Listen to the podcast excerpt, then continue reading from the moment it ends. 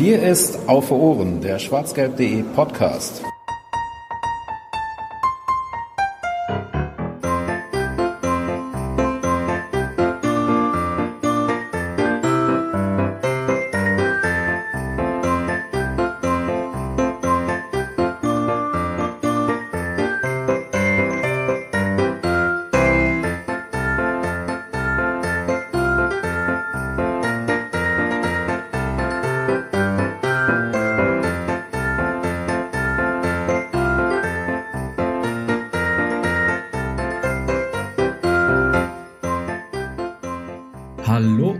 Herzlich willkommen zur 105. und ich gehe zumindest gerade davon aus, letzten Folge nicht insgesamt unseres Podcasts, um Gott, äh, Gottes Willen, sondern wow. äh, des Jahres zumindest, des Jahres 2021.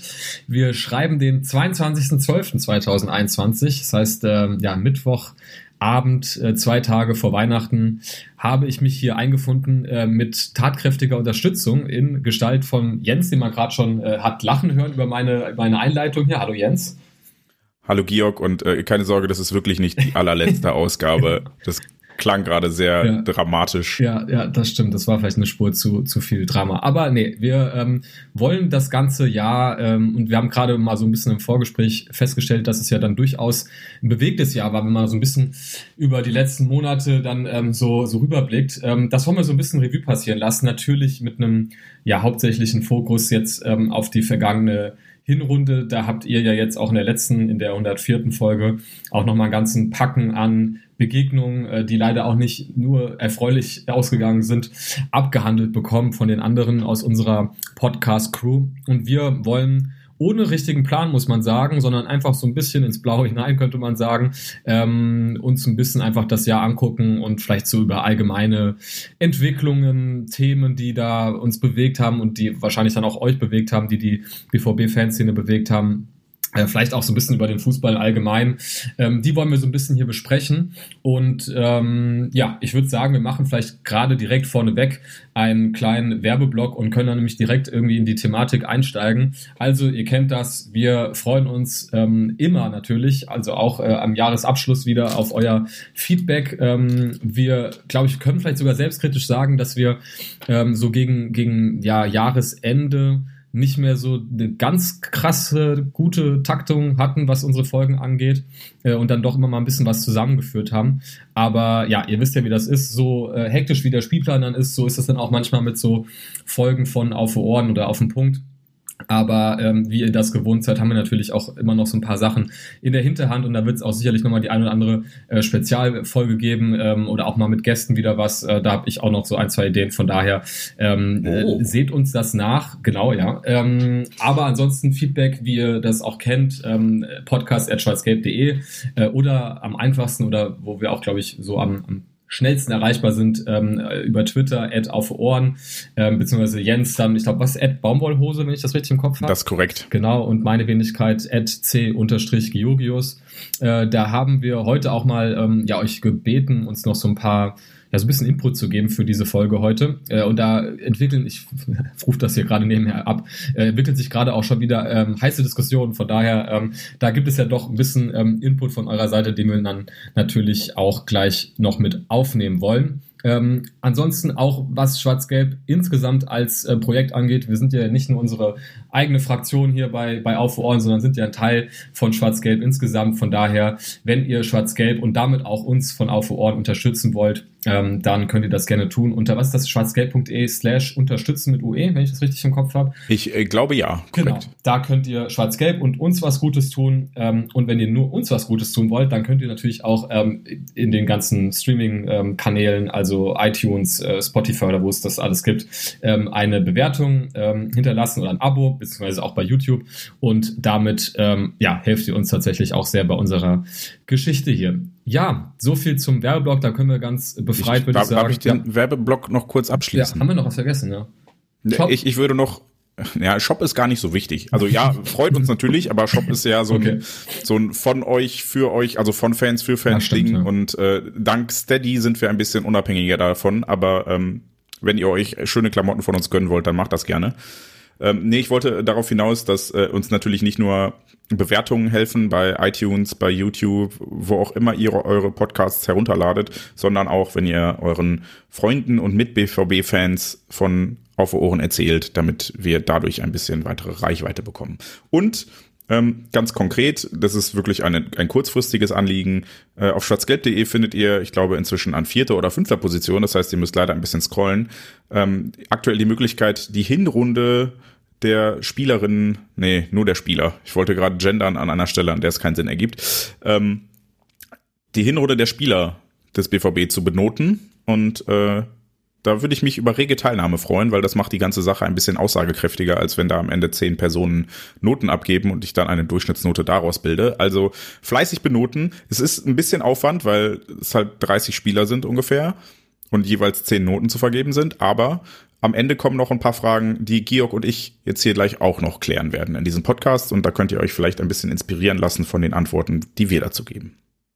Ja, sehr guter Punkt auf jeden Fall. Genau, das ist dann auch immer für uns ganz schön, wenn wir da viel Input haben, ähm, weil wir natürlich daraus dann auch ähm, äh, eine kleine Folge basteln werden und das dann ein bisschen ähm, ja, besprechen. Ja, vor allen Dingen sollen das ja Fanzeugnisse sein. Genau, und das ja, sind absolut. Bessere Fanzeugnisse, wenn viele Fans mhm. da bezeugen. Ja. Gibt es eigentlich, ja, das gibt's, nee, gibt es das so in der, in der Form irgendwie woanders beim BVB? Ich weiß gar nicht. Ja, das würden die wahrscheinlich nicht selbst machen, da würden sie, ja. Ja, das würde wahrscheinlich also, zu werden oder so. Vermutlich schon. Und vor allem bei manchen Kommentaren und Noten letztes Jahr, naja, die waren auch dann vielleicht ein bisschen unter der Gürtellinie. Aber ja, das, die Auswertung macht immer Spaß und ja, äh, das glaube ich, ja. Ja, ähm, ansonsten äh, vielleicht noch so vorneweg. Wir hatten äh, eben schon gesagt, die letzten Spiele, äh, da gibt es jetzt insofern nichts mehr zu erzählen, als dass es da eine andere Folge gibt, die auch erst vor wenigen Tagen rauskam, die ihr euch gerne anhören könnt, die 104. Folge von Auf Ohren. Allerdings ähm, haben wir jetzt dann doch kleine, ja, BVB-News sind es jetzt nicht unbedingt, weil es betrifft alle, ähm, denn es wird tatsächlich wieder äh, ja, neue Beschränkungen geben, was äh, auch den Fußball und die Zuschauersituation angeht. Also ja, ich glaube, der geneigte Zuschauer hat das ja auch alles ein bisschen verfolgt, wobei ich dann auch dazu sagen muss, ähm, ich habe äh, so ein bisschen, was diese Corona-News angeht, jetzt nicht nur was den Fußball angeht, sondern auch im Allgemeinen, da mittlerweile so irgendwie, ja, ich kriege da auch nicht mehr alles mit, weil ich das alles ein bisschen über mich ergehen lasse. Ähm, jedenfalls habt ihr zumindest, glaube ich, mitbekommen, dass es äh, jetzt weniger Zuschauer gab. Also ich glaube, in Dortmund äh, waren das jetzt, glaube ich, 15.000, die noch rein durften bis zum Saisonende. Äh, das variierte dann entsprechend von, von Stadt zu Stadt. Berlin auswärts waren es ja dann, glaube ich, nur noch 5.000 oder so.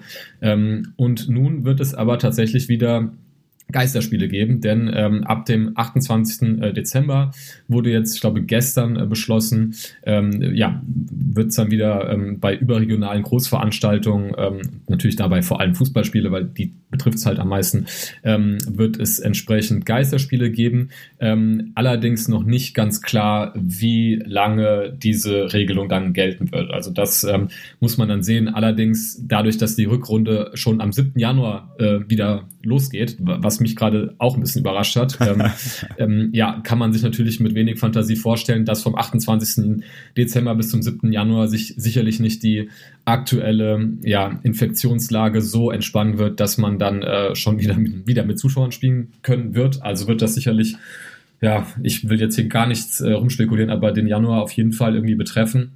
Ähm, ja, von daher, das ist dann sicherlich auch ein Thema, was uns dann auch in der Rückrunde wieder befassen wird und ähm, ja, mit all den Konsequenzen, die man ja auch mittlerweile zu Genüge kennt, äh, nicht nur was den Fan angeht, sondern natürlich auch von äh, aus finanziellen Gesichtspunkten für die Vereine.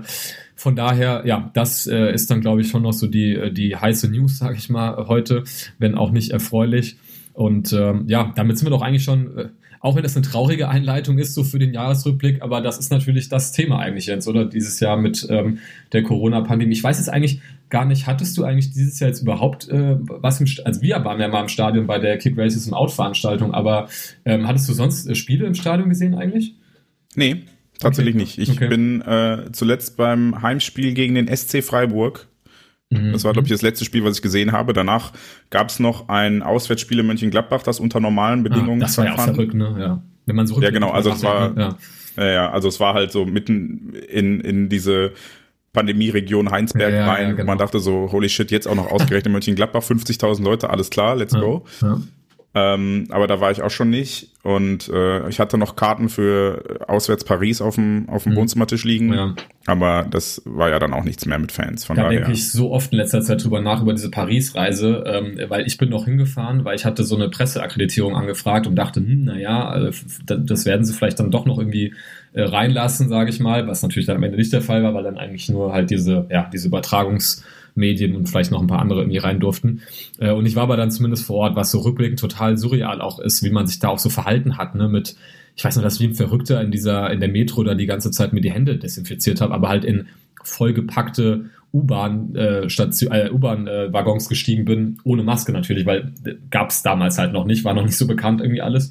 Ähm, und rückblickend total komische Situation eigentlich, was man sich da noch ähm, gegeben hat, ähm, weil man einfach damals zu wenig wusste über das Virus und so. Also ganz, ganz komisch. Und dann auch das Spiel irgendwie in so einer Kneipe verfolgt, ganz alleine und, und dann irgendwie, war es ja auch so ein komisches Spiel, so, äh, also so irgendwie unaufgeregt, aber ohne jede Chance. Ich glaube, ich bin dann auch einfach zur 75. Minute dann ins Hotel gegangen, habe das noch nicht mal zu Ende geguckt. Also es war wirklich eine ganz, ganz merkwürdige Erfahrung rückblickend. Aber ähm, ja, dementsprechend, ähm, dementsprechend hat sich ja dann in den letzten in der letzten Saison, das, also das muss ich jetzt sagen, im Gegensatz zu dir, ähm, ich wollte gerade sagen, gar nicht so viel geändert, aber ich muss schon sagen, ich habe jetzt dann relativ viele Heimspiele dann doch gesehen und habe dann schon zwischendurch kam schon immer noch mal dieses Gefühl wieder auf, was man halt so bei einem Stadionbesuch so gerne haben möchte. Also ähm, ich weiß, ich hatte das erste Saisonspiel gegen, gegen Frankfurt gesehen. Das war schon erstmal komisch irgendwie. Ähm, aber da war halt irgendwie Spielverlauf so, dass es dann auch einfach relativ euphorisch wurde. Ähm, und dann gab es ja auch dann mit der in Klammern teilweisen Rückkehr mancher Ultras-Gruppen ja dann doch schon organisierte Stimmung wieder, sodass ich dann das ein oder andere Heimspiel dann schon, ähm, zumindest auf dem Sitzplatz, ich war jetzt noch nicht auf der Süd, weil ja, das war mir dann doch irgendwie, ja, hat sich nicht so richtig im Sinne von ja, so normal angefühlt, dass ich da gerne gemacht hätte, mich auf die Süd zu stellen, wie wenn es halt unter normalen Umständen ist. Ähm, auf den Sitzplätzen hat sich dann teilweise doch relativ normal angefühlt, so bei manchen Begegnungen, weil ja, wenn da irgendwie 68.000 da sind, ist es irgendwie organisierte Stimmung. Das ist dann immer noch irgendwie ein bisschen anders, aber kommt schon recht nah an das dran, was man halt so gewohnt ist. Ähm, das war dann schon noch ähm, ja ein kleiner Kontrast, muss ich sagen, die Saison, also als Stadion. Besucher. Aber ja, war ja dann, wie wir jetzt gesehen haben, auch nur von kurzer Dauer das Vergnügen. Ne? Und ähm, das würde ich jetzt schockieren, Georg, aber es ist auch schon wieder so lange her, also teilweise, dass wir, in, wenn wir über das Jahr 2021 sprechen, das ging ja schon los mit 300 Zuschauern in Duisburg. Mhm. Ja. So, ne? Also da ja. war es ja schon, das hat ja alles schon viel früher angefangen und wir ja. gehen jetzt dann irgendwie in dieses dritte Jahr dieser Pandemie und ja. gefühlt fühlt sich immer noch an wie das erste. Deshalb, total, äh, Leute, ihr könnt am besten was gegen diese Pandemie tun, indem ihr euch immunisieren lasst. Geht, ja. äh, lasst euch impfen, lasst euch boostern, äh, gerade vor äh, den Gründen, die uns jetzt bevorstehen, weshalb dann die Stadien auch wieder geschlossen sein werden. Da ist es sehr wichtig, dass man möglichst viel Schutz hat und den bietet in der Situation wahrscheinlich nur eine dritte Impfung und dann in Israel inzwischen schon die vierte. Also die Omikron-Variante macht es uns allen noch mal ein bisschen schwieriger. Und wir euch und uns das Leben noch leichter machen könnt, ist, weil äh, ich sehe jetzt schon nach dem sehr äh, berechtigten Aufruf von Jens, den ich total unterstütze, wieder irgendwelche komischen YouTube-Kommentare, die dann äh, irgendwas von Impfpropaganda. Wenn ihr jetzt diesen Podcast ausschaltet und dann gerade keinen Kommentar bei YouTube macht, dann habt ihr euch einen Gefallen getan, weil ihr dann euch in eurer komischen Spinnerwelt nicht über uns ärgern müsst und wir müssen nicht irgendwelche YouTube-Kommentare moderieren und so haben wir doch alle was davon. Von daher, das äh, vielleicht auch an der Stelle nochmal so als Ergänzung, weil es da schon manchmal echt komische Sachen gibt, die da so fallen. Ähm, ja, ähm, du hast jetzt gerade schon äh, ja, äh, Spiel in Duisburg angesprochen tatsächlich. Äh, jetzt. Äh, das war aber total falsch, weil Spiel in Duisburg war das erste Spiel der letzten Saison, das erste Ach, Spiel ja, dieses Kalenderjahres. Wir hatten ein Testspiel jetzt in Duisburg, das aber abgesagt wurde. Fällt mir das, genau. das fiel mir jetzt gerade. Ich habe jetzt auch gerade nochmal hier die Liste aufgemacht und witzigerweise ein Spiel in Gießen, was auch verrückt ist. Also ich komme ja aus Gießen, wohne ja in Gießen, äh, wo ich aber nicht da war. Ähm, ja, ich würde sagen, wir können ja mal so kurz zum Saisonstart springen, weil ich da vorhin auch ein bisschen drüber nachgedacht habe. Ähm, und weil ich darüber nachgedacht habe, ähm, bei Marco Rose da letztens drüber gesprochen hat, äh, der ja jetzt gerade so in den letzten Saisonspielen äh, oder in den letzten Hinrundenspielen viel Kritik bekommen hat über so den Saisonverlauf und da hat er, finde ich, auch einen ganz berechtigten Punkt angesprochen. wir reden ja immer nur so ein bisschen über die verletzten Situationen jetzt so in den Herbst-Wintermonaten. Aber wenn wir uns mal drüber Gedanken machen, wie die Stimmung an, zum Beginn der Saison war, also ich war ja im Trainingslager und hatte auch da äh, ja auch mal einen Podcast aufgenommen und da war ja das Thema schlechthin, was, glaube ich, viele schon wieder so ein bisschen verdrängt haben, dass man ja gar keine Spieler hatte. Also, dass man im Trainingslager war und äh, die ganzen EM-Fahrer noch nicht äh, zur Mannschaft gestoßen waren oder halt immer nur so tröpfchenweise und man da äh, quasi mit der U19 äh, Training gemacht hat. Ähm, die das, glaube ich, alle gut gemacht haben und das war für die eine tolle Erfahrung. Aber ähm, das war natürlich nicht der Kader, den man sich da äh, gewünscht hätte, wenn man als neuer Trainer zu einem Verein stößt und da eben auch ein Spielsystem implementieren will. Äh, von daher, das finde ich nochmal besonders interessant eigentlich, dass wir eigentlich schon einen ziemlich komischen Saisonstart hatten von den, sagen wir, Voraussetzungen, äh, die es da gab. Und dafür lief es ja eigentlich zu Beginn gar nicht so schlecht. Also da, da war natürlich dieses Spiel gegen Frankfurt, wovon ich gerade gesprochen habe, wo man ja so ein richtiges Festival irgendwie wieder gefeiert hatte, sage ich mal. Ähm, Frankfurt natürlich auch der perfekte Gegner war zu dem Zeitpunkt, wo man ja so ein bisschen wirklich ins offene, oder nicht so ein bisschen, sondern ziemlich ins offene Messer gerannt ist, äh, also ins offene Dortmunder Messer.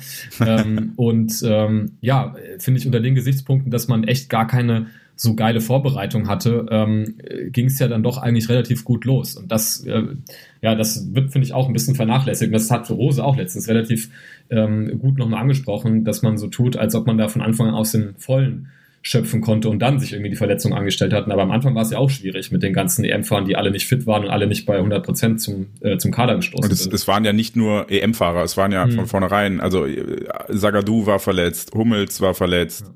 Morey äh, sowieso. Guerrero ja, war verletzt, genau, Morey sowieso, selbst Meunier war noch verletzt am ersten Bundesligaspieltag. Brandt hatte, und äh, Meunier hatten noch die Corona-Infektion, äh, das äh, war ja auch das am Anfang. Jan verletzt. Ja. ja.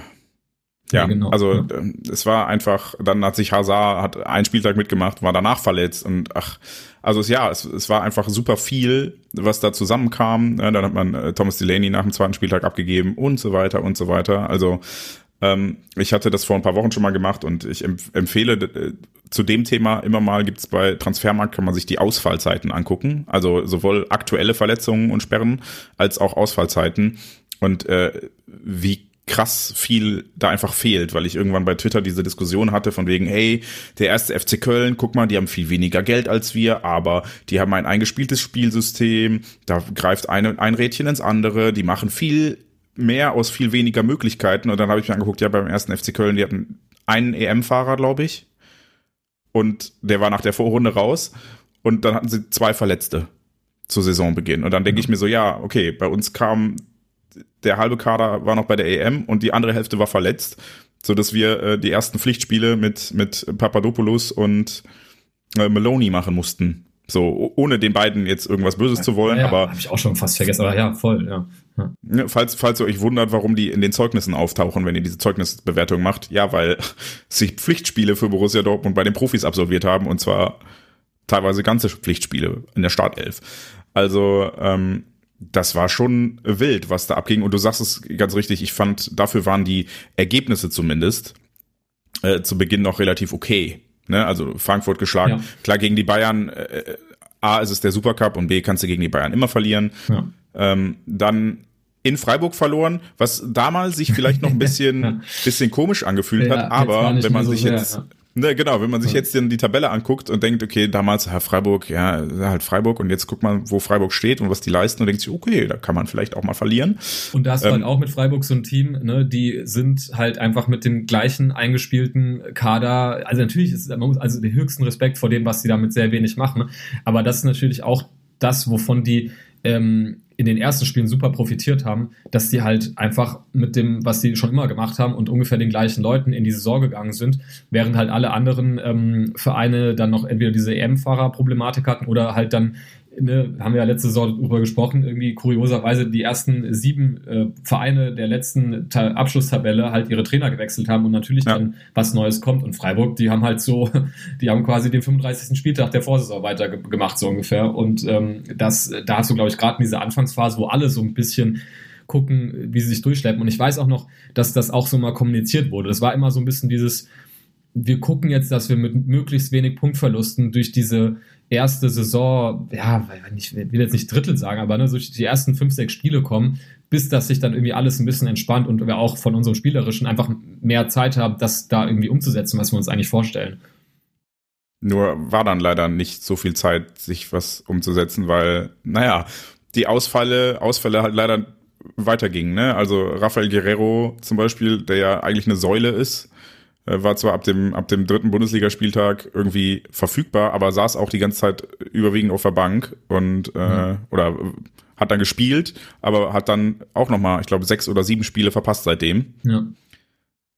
Heißt also, ja, aber du hast vorhin einen ganz richtigen Punkt. Also wenn man versucht, finde ich irgendwie so, so könnte man ja so ein bisschen diese Folge äh, mit strukturieren, äh, dass man ja immer mal aus dem, was wir so sagen, so Überpunkte fasst. Natürlich mhm. ist einer, den Punkt, den wir gerade angesprochen haben, den wir auch vielleicht noch an anderen Stellen ausführen werden, halt Verletzungen, klar.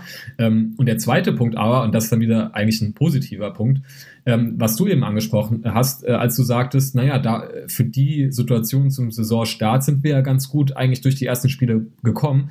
Und das ist, finde ich, etwas, was mir in der Diskussion auch gerade so ein bisschen ähm, zu sehr untergeht. Ähm, und ich habe tatsächlich heute noch einen äh, Rasenfunk, den letzten, gehört. Ähm, Grüße an der Stelle an die, an die Jungs und Mädels, äh, die da immer äh, sehr gute Arbeit machen. Ähm, wo über das Dortmund-Spiel gegen Hertha und dann auch mal so ein bisschen insgesamt über den BVB äh, ein paar Sätze verloren wurde. Da kam mir das tatsächlich auch zu kurz, dass der BVB anders als letzte Saison aus in diesen schwierigen Phasen und gerade bei diesen unangenehmen Gegnern, glaube ich, deutlich mehr rausgeholt hat, als man das in den letzten Saisons so gemacht hat. Also man hat wirklich in schwierigen Phasen sehr wenig Punktverluste gehabt und dann waren es oft Niederlagen, die, die dann irgendwie erklärbar waren, die irgendwie, ja, äh, wo es eine größere Geschichte zu gab, Spielverlauf. Also es gab wenig Niederlagen in dieser Hinserie, wo man sagen könnte, so geht das nicht, sondern es war immer irgendwie eine Story dazu. Und ähm, das haben ja teilweise sogar die eigenen Spieler gesagt. Also ich weiß, dass Bellingham auch mal meinte, nach manchen, also ich glaube, das war so dieses 3-2 gegen Hoffenheim oder so, wo er dann sagte, er ist nicht, nicht, nicht sicher, ob sie so ein Spiel letzte Saison gewonnen hätten. Und ich finde, das ist das, was so ein bisschen in der Debatte untergeht, dass man in, ähm, ja, in den schwierigen Situationen dann doch irgendwie ein bisschen reifer als Mannschaft war. Ähm, und gerade so diese ganzen ekligen Spiele, ne, so ein, so ein 2-1 gegen Augsburg und so, das ging schon anders aus, so ein Spiel letzte Saison, wo du dann vielleicht auch nicht immer dich mit Ruhm bekleckerst spielerisch, aber wo du dann die Spiele gewinnst. Und das ist ja eigentlich genau das, was dem BVB in den letzten Jahren, finde ich, immer so ein bisschen gefehlt hat, wenn wir so über Dominanz und sowas gesprochen haben, die man sich gerne wünscht. Und ich finde, das hat man phasenweise natürlich, klar, jetzt das klingt jetzt doof, den, weil den hinten raus so die Puste ausging und das dann natürlich sich doof anhört, wenn du aus Spielen gegen ähm, Bochum, Fürth und, und Hertha irgendwie nur vier Punkte von neun holst. Aber trotzdem in der Summe hat mich das schon ein bisschen, ähm, also fand ich schon ein bisschen anders als in den letzten Jahren, wo man so Spiele dann doch eher mal verloren hat oder da generell Punkte abgeschenkt hat. Ich, ich finde immer schön, äh, für gewisse Klischees oder, oder Hot Takes oder Aussagen mal den Reality-Check zu machen. Ne? Und wenn der Hot Take ist, der BVB verliert immer Punkte gegen die Mannschaften im unteren Tabellendrittel, dann liegt das in diesem Jahr höchstens daran, dass Leipzig und Mönchengladbach unerwartet weit unten stehen, ja. weil verloren haben wir gegen Freiburg, Dritter, direkt hinter uns, ja. Mönchengladbach, Leipzig, Bayern und halt Hertha. So, und dann ist Hertha das eine Beispiel für die These, hey, wir nur gegen Abstiegskandidaten verlieren. Ja. Während alle anderen, du hast es schon gesagt, Köln, Augsburg, also alle diese Mannschaften, Stuttgart, die man da unten erwartet hat, selbst Bielefeld, ähm, da hat man eigentlich gut performt, ja. mit der Ausnahme des Bochum-Spiels, aber da haben Lino und ich ja letzte Woche schon drüber gesprochen. Ähm, das war ja eigentlich auch ein gutes Spiel. Da ja. hat nur das Ergebnis nicht gestimmt. Ja. Ähm, von daher kann man, glaube ich, diese These ein Stück weit zu den Akten legen dieses ja. Jahr und da war deutlich mehr Reife, deutlich mehr Erfolg. Ja. Ähm, außer halt dieses, dieses Hertha-Ding. Aber ich glaube, dieses Hertha-Ding, da müssen wir nachher nochmal drüber sprechen, war halt so ein, so ein grundsätzliche, so ein grundsätzlicher Knacks, der nach dem Bayern-Spiel einfach da war. Ja, das glaube ich auch. Ja. Und vielleicht noch dazu, und es ist, glaube ich, weniger diese Saison ein, ein Problem der ähm, ja, des Punktverlusts gegen kleine Mannschaften, sondern ein Problem der Auswärtsspiele, ne? weil das ist ja das Auffällige. Du verlierst in Freiburg, du verlierst in Mönchengladbach Ähm, wenn du es auch noch jetzt auf die Champions League äh, beziehst, dann verlierst du auch in Amsterdam und in Lissabon. Aber gut, die Champions League-Saison, die kann man sowieso ein bisschen ausklammern, weil du da sowieso nicht so viel gewonnen hast. Ähm, du verlierst in Leipzig, ähm, du holst nur den Punkt in Bochum und du verlierst in Berlin. Also das waren alles Auswärtsspiele, wo du da ähm, ein bisschen unterperformt hast. Was ganz interessant ist, finde ich. Ob das jetzt ein Zufall sein mag, weiß ich nicht. Ähm, weil ja dann auch so, ne, wenn wir jetzt über Faktor Zuschauer und so sprechen, der, der war ja dann doch wieder ein bisschen wieder da in dieser Saison.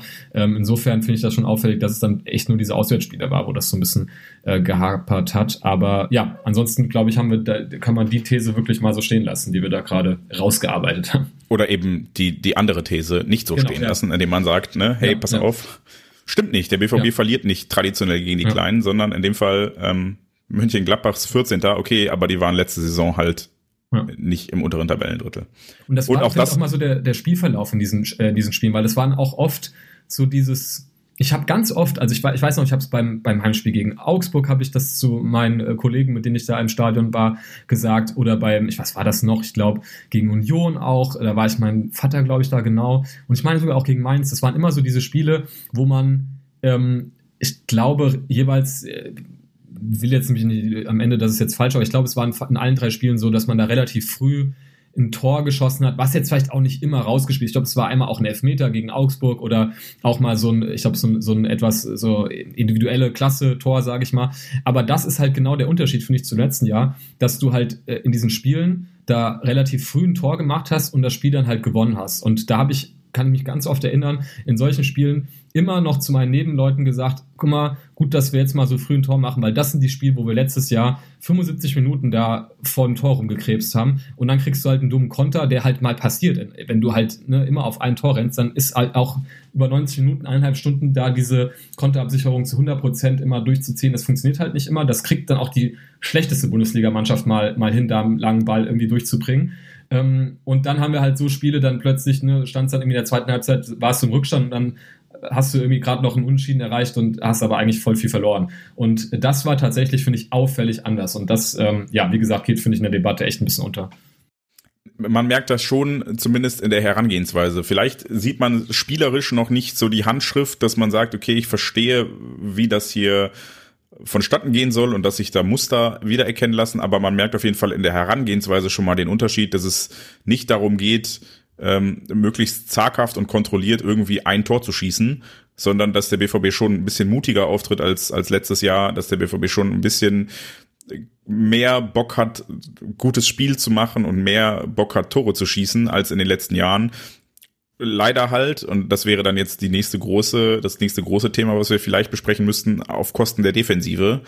Ähm, denn die war wenig sattelfest. Ich weiß gar nicht, wie viele Spiele zu null wir hatten. Das muss man nachgucken, ob ich das schnell kurzfristig finde. Ja, ich weiß, dass ähm, wir eine lange Serie hatten, also wo es eben halt nicht. Stimmt, da hatte ich noch diesen wunderschönen Twitter-Thread ja. von wegen, hey, wann wird der BVB es schaffen, das erste Mal zu null zu spielen in der Bundesliga? Und ich glaube, es war der neunte Spieltag oder sowas. Ähm, ich schaue gerade auch sechs, sieben, ja. Zehnte, nee, der zehnte. zehnte gegen Köln. Na, Alter, das ist ja schon Ende Oktober gewesen. Ja, zwischendurch halt ein bisschen Pokal und, und Champions League, aber das kann man ja mal ausklammern. Aber ja, in der Bundesliga äh, war das wirklich lange. Und es war auch dann, manchmal war es einfach doof, muss man auch dazu sagen, jetzt ehrlicherweise. Ähm, das ist dann vielleicht auch nicht so entscheidend, ob du dir dann nochmal ne, in der letzten Minute nochmal ein dummes Tor irgendwo fängst, wo du eigentlich ein relativ souveränes Spiel gemacht hast. Aber ja, aber auch da, ne, das ist ja dann was, was wir noch eklatanter gesehen haben äh, in dem, in dem Hertha-Spiel da, da stellst du eine Viererkette auf, die dann schon einfach, ja, ohne da irgendjemanden von dem Spielern zu nahe zu treten, weil da wird man halt dann reingeworfen und versucht, das Beste draus zu machen. Aber das ist natürlich nicht das, was man sich vorstellt, wenn dann äh, Pongracic, Witzel, äh, was Schulz und äh, Meunier halt äh, da hinten spielen. Ähm, ja, und das war ja natürlich auch was, was ähm, sich auch durch andere Spiele in der Sorge gezogen zumindest auf den Außenverteidigerpositionen durch eben vor allem natürlich die ganz langwierigen mehreren Verletzungen von, von Rafa Guerrero. Auf der rechten Seite kann man sich ja auch streiten, wenn man sieht, ähm, wie sehr sich da äh, Matteo Morey festgespielt hatte, muss man schon sagen, ähm, in der letzten Saison bis zu seiner, ähm, bis zu einer ganz fürchterlichen Verletzung ähm, kann man sich jetzt natürlich drüber streiten, welche Rolle Meunier da, also der hätte zumindest um den Platz kämpfen müssen, sagen wir es mal so. Ähm, und Meunier war ja auch so ein Spieler, der so ein bisschen Licht und Schatten hatte in dieser Halbserie. Aber, äh, ja. um vielleicht ein bisschen vorwegzugreifen, an der Stelle äh, deutlich mehr Licht als Schatten Im also, Vergleich zu seiner, absolut, ja, das muss man Ja, und auch grundsätzlich ja. finde ich, ja, ähm, ja, ja, ja nachdem wir letztes Jahr händeringend einen Rechtsverteidiger ja, ja. gesucht haben ja. und, und nicht wussten, wen wir da hinstellen, weil die alle sich, also Meunier war letzte Saison eine Katastrophe, aber die anderen beiden waren halt Morey und Passlack, die waren, haben jetzt auch nicht unbedingt die Sterne vom Himmel gespielt und auch als Morey sich festgespielt hatte, wie du sagtest, war es jetzt nicht so, dass wir gesagt haben, boah, wir haben da den nächsten Weltklasse-Rechtsverteidiger gefunden, sondern der gut, der macht sehr gut oder macht klar. solide bis gut Hauptsache nicht Meunier. So. Mhm. Ja, ja, klar, ähm, ich weiß nicht. Und, und im Vergleich ja. dazu fand ich Meunier dieses Jahr sehr souverän, sehr solide und hatte ganz selten dieses Gefühl so, oh shit, Meunier spielt, das geht heute in die Hose. Und das, das hat mich sehr gefreut für ihn persönlich und natürlich auch für uns als Mannschaft. Ja. Äh, bei der Gelegenheit äh, kann man direkt mal eine Frage hier einbauen. Ähm, hier haben wir eine Frage von ähm, Helmut, der sich jetzt gerade, glaube ich, Weihnachtshelmut nennt. Ähm, der schreibt, dass dem BVB oder sagt, dass im BVB mindestens zwei, eher drei gute Verteidiger fehlen, um stabil durch eine Saison zu kommen. Ähm, also scheint da zumindest äh, diese Defensivschwierigkeiten äh, äh, auch so zu sehen wie wir. Ähm, Mavropanos wird diesen Bedarf nicht decken. Äh, also da, das Gerücht habe ich genau, in, in dem ja. Tweet zum ersten Mal gehört, aber das liegt ja. auch daran, dass ich sämtliche Springer-Medien konsequent ja, genau, ich weiß auch nicht, wo es herkommt. Also wenn es von da kommt, dann ähm, ist das sowieso erstmal für mich nicht, nicht interessant. Ähm, und danach spricht er aber natürlich einen, einen, guten Punkt an, weil das hört man ja schon von, von vielen Quellen gerade, nämlich Akanji spielt mittlerweile so gut, dass ich mir vorstellen kann, ihn 2022 im Trikot anderer Vereine zu sehen, die viel Geld ausnehmen wollen. Insofern gerade ganz aktuell, weil jetzt gerade, glaube ich, in den letzten ein, zwei Tagen äh, sehr viele Gerüchte ähm, rumkommen. Ich, auch da, keine Ahnung, ich, ich verfolge das nicht so genau, um jetzt äh, nachzuvollziehen, ob das dann doch über acht Ecken äh, vom Springer äh, Verlag kommt.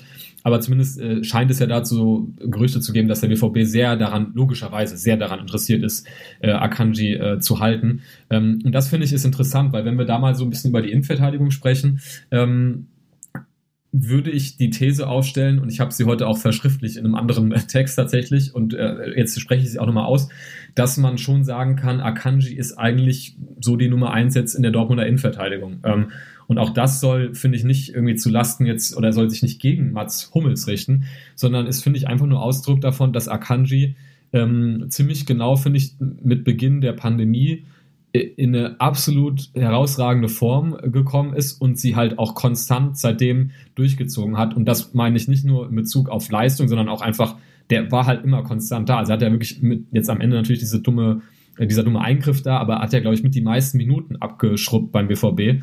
Ähm, und das ist wirklich richtig gut, was der da, also im, im 1 gegen 1 ist das schon wirklich überragend. Ähm, natürlich kann man da jetzt über so Sachen wie Spielaufbau sprechen, aber das ist dann vielleicht, da gibt es da vielleicht auch noch andere Kandidaten, die dafür zuständig sind bei uns. Ähm, und bei Mats Hummels hingegen ja, äh, ne, Father Time is undefeated, wie man so schön sagt. äh, das ist auch noch, das ist, also das ist ja auch nicht gegen ihn, das, da, da kann ja niemand was für, wenn man halt einfach älter wird, aber er ist nun mal jetzt äh, im, ja, fortgeschrittenen Fußballalter von, von 33 Jahren und da merkt man natürlich halt häufiger diese Szenen, wo er dann halt äh, Fouls in äh, riskanten, an riskanten Stellen begeht, wo man sieht, die sind halt so entstanden, weil er halt einfach diesen einen Schritt zu langsam teilweise ist. Ähm, und bei, wie wir es jetzt auch vorhin schon mal kurz angesprochen haben, bei Vereinen, die natürlich gegen den BVB darauf warten, dass sie halt da ihre Konter fahren können, ähm, ist es natürlich einfach ne, eine, eine Schwäche und ja, ist halt risikoanfällig. Ähm, und da finde ich schon, dass Akanji ja, also das könnte ich mir sehr gut vorstellen und ich würde das sehr begrüßen, wenn das äh, jemand wäre, den man auch nochmal wirklich langfristig an sich bindet und der halt einfach so, finde ich, so der, der, der Anker der, der, ja, der nächsten BVB-Defensive, wenn man das so ganz äh, abstrakt formulieren möchte, darstellt. Und wenn wir jetzt dann auch noch sehen, dass, dass auch Sagalu zurückkommt, der ja, bisher, das finde ich immer noch so, ja, also der, der, der hat halt so diese unaufgeregte Art, als ob er dann nie was anderes gemacht hätte und nicht schon wieder sechs Monate irgendwie verletzt war, ähm, ist das, finde ich, in der Innenverteidigung schon was, was, was sich irgendwie immer noch sehen lässt. Aber insofern, was, um auf die Frage da zurückzukommen, auf diese, oder diesen Einwurf äh, von dem einen User, ähm, kann man natürlich schon sagen, dass auch in der Innenverteidigung, je nachdem, wie sich da die Personalsituation entwickelt, das halt eng ist. Pongracic hast du jetzt auch erstmal nur ausgeliehen bis, bis zum Saisonende. Weiß ich jetzt nicht, ob, ob sie den dann verpflichten, kann ich mir nicht so richtig vorstellen, ehrlich gesagt. Ähm, und vor allem natürlich das Problem auf den Außenverteidigerposition. Und da würde ich jetzt eine andere These vor, Fuß, äh, vor die Füße werfen, die ja bei Twitter häufiger gekommen äh, ist. Ähm, glaubst du, dass Rafa Guerrero noch ja, so ein Mann für, für den BVB-Kader der Zukunft ist? Okay, jetzt, jetzt äh, hast du sehr viel alleine geredet und ja. alle Themen abgeschlossen und ich wollte auch noch was dazu nee, sagen. Sag, nein, sag ruhig. Danach darfst, aber danach darfst du trotzdem Ich wollte gerade sagen, merk dir einfach ja. die Rafael Guerrero-Frage, damit mhm. du sie gleich nochmal stellen kannst. Ja. Ähm, erstmal erkannte ich, würde dir zustimmen. Ich weiß nicht, ob ich ihn äh, als Abwehrchef sehen würde, aber als äh, leistungsmäßig Nummer eins in der Innenverteidigung definitiv. Er hat super viel Ruhe gewonnen Ne, das ja, war so äh, immer das, was ihm früher gefehlt hat. Also, dass er, dass er schnell ist, dass er was am Ball kann, dass er was, dass er Zweikämpfe führen kann, das wussten wir, aber er hatte halt vor der Pandemie einfach in jedem Spiel ein bis zwei gravierende Schnitzer drin. Ähm, jetzt spielen die alle nicht fehlerfrei diese Saison, sonst hätten wir keine 26 Gegentore in der Bundesliga und keine Ahnung, 12 oder so in der Champions League. Ich weiß gar nicht, es waren richtig viele für sechs Spiele. Ähm, und aber er, aber er hat sich gemacht. So und Absolut. deshalb kann ich kann ich mir voll und ganz vorstellen, dass da Begehrlichkeiten geweckt werden bei anderen Vereinen, weil er halt so ein bisschen auch vom Spiel äh, vom Spielstil, glaube ich, ganz gut zum Beispiel in die Premier League passen würde. Ne? Ja, so ja. robust, schnell, aber auch sehr sauber tatsächlich. Und das ist, ich habe, äh, glaube ich, in einer der letzten Folgen irgendwann mal gesagt, ist so ein besserer Sokrates geworden, weil der auch immer so ein Ausputzer ja. war, aber der hat halt am Ende mit einer, mit einer geilen Grätsche gemacht, wo wir alle so, ja. yes, geil, wie er weggehauen hat und das braucht Akanji nicht. Der ist da ein bisschen edler. Absolut, ja. Ähm, bei Hummels ist es einmal der Vater Zeit, wie du sagtest, und der schleppt sich ja quasi auch immer durchgehend mit irgendwelchen Verletzungen durch, wo er sich fit spritzen lässt ähm, war ja dieses Jahr auch schon so, dass er dann äh, im August irgendwie so, so Spielanteile. Patellaseele oder sowas, ja, ja. Genau, wo, wo es dann darum ging, okay, der hat jetzt hier Pause gehabt, aber ist eigentlich noch verletzt, aber wir lassen ihn jetzt mit Verletzung spielen, damit er Fitness durch die Spiele ja. kriegt und so weiter. Also es eigentlich, eigentlich totaler was man, Quatsch. Was man so. ihm, finde ich, auch mal, also ich finde das nicht gut, sagen wir es mal, um das mal klar zu sagen, ne, dass also dieses Thema äh, ne, äh, irgendwie gibt es ja auch äh, mittlerweile viele Berichte darüber und auch eine, ich habe so eine gute Recherchegruppe so über, ähm, ja, wie heißt das nochmal, wie was ein Pillenkick, glaube ich. Also halt mit, wie teilweise da Verletzungen im Fußball gehandhabt werden und das, was man die da, den, äh, da für Medikamente gibt, um sich da irgendwie da auf den Platz zu schleppen. Ähm, das ist, äh, finde ich, keine gute Sache, aber ähm, so, ich finde so kritisch, wie Mats Hummels immer betrachtet wird und auch hier in dem Podcast, muss man sagen, ähm, finde ich, muss man ihm das schon anrechnen, was der, glaube ich, ähm, da körperlich aus sich nimmt, um halt einfach da auf dem Platz zu stehen, finde ich schon herausragend tatsächlich. Und äh, wie gesagt, deswegen, ich kann dem mittlerweile gar nicht mehr so ab, viel abgewinnen, ihn so kritisch zu sehen, wie wir das halt, ähm, oder wie das in der BVB-Fangemeinschaft gerne gemacht wird, muss ich sagen. Ja, wobei ich dir jetzt widersprochen hätte an dem Punkt, dass er die, dummen Fouls macht, weil er zu spät kommt, weil oft hatte ich das Gefühl, die Fouls spielt er, weil er äh, zu rabiat rausgeht. Also ich habe das typische Mats Hummels Foul ist eigentlich, er rückt raus ja, aus der Viererkette ja. hm. und tritt dann einen um, der ja, mit dem Rücken zum Tor steht. Und dann denke ich mir jedes Mal so, ja, okay, an der Stelle hättest du jetzt auch einfach dann lass ihn halt den Ball prallen lassen, ist doch egal. So, ne, also dieses klassische, er kommt zu spät und rennt hinterher und kriegt den Stürmer nicht faul, das spielt er eigentlich nie. So. Da kommst du halt genau in diesen Punkt, glaube ich, wo du merkst, dass halt so das, was der mental, ne, also die, die, das Antizipieren der Situation, ich muss jetzt rausrücken und was der Körper noch leisten kann, wie schnell bin ich halt da, dass das halt scheinbar auseinanderfällt. Weil das sind ja, ist ja per se erstmal also solche Ballgewinne sind ja sehr wertvoll dann in dem Moment, ja. ne? wenn du wirklich so einen Angriff unterbrichst und dann sofort, und das ist ja dann auch seine Qualität, dann den Ball auch nochmal ein paar Meter mitzunehmen, um dann gegebenenfalls nochmal einen schönen langen Pass oder, ne, oder das lange, den langen äh, Außenriss-Schnicker oder was er da alles kann. Das ist ja eigentlich eine super herausragende Qualität, aber ja, wie du sagst, das war dann häufig der Fall, dass man gesehen hat, der ist halt einfach zu spät für so eine Aktion. Und bei Sagadu würde ich dir auf der einen Seite zustimmen und auf der anderen Seite auch wieder widersprechen, weil ich bin immer noch Riesenfan von dem Typen, weil er eben diese Ruhe hat und dieses, ach, ja. der ist halt einfach so, so, so unumstößlich. Weißt du, der, der ja. bringt, den erschüttert nichts, wenn er spielt. Aber mit dem kannst du, wenn du realistisch bist, wenn man sich die letzten zwei bis drei Jahre anguckt, auch nicht eine ganze Saison planen.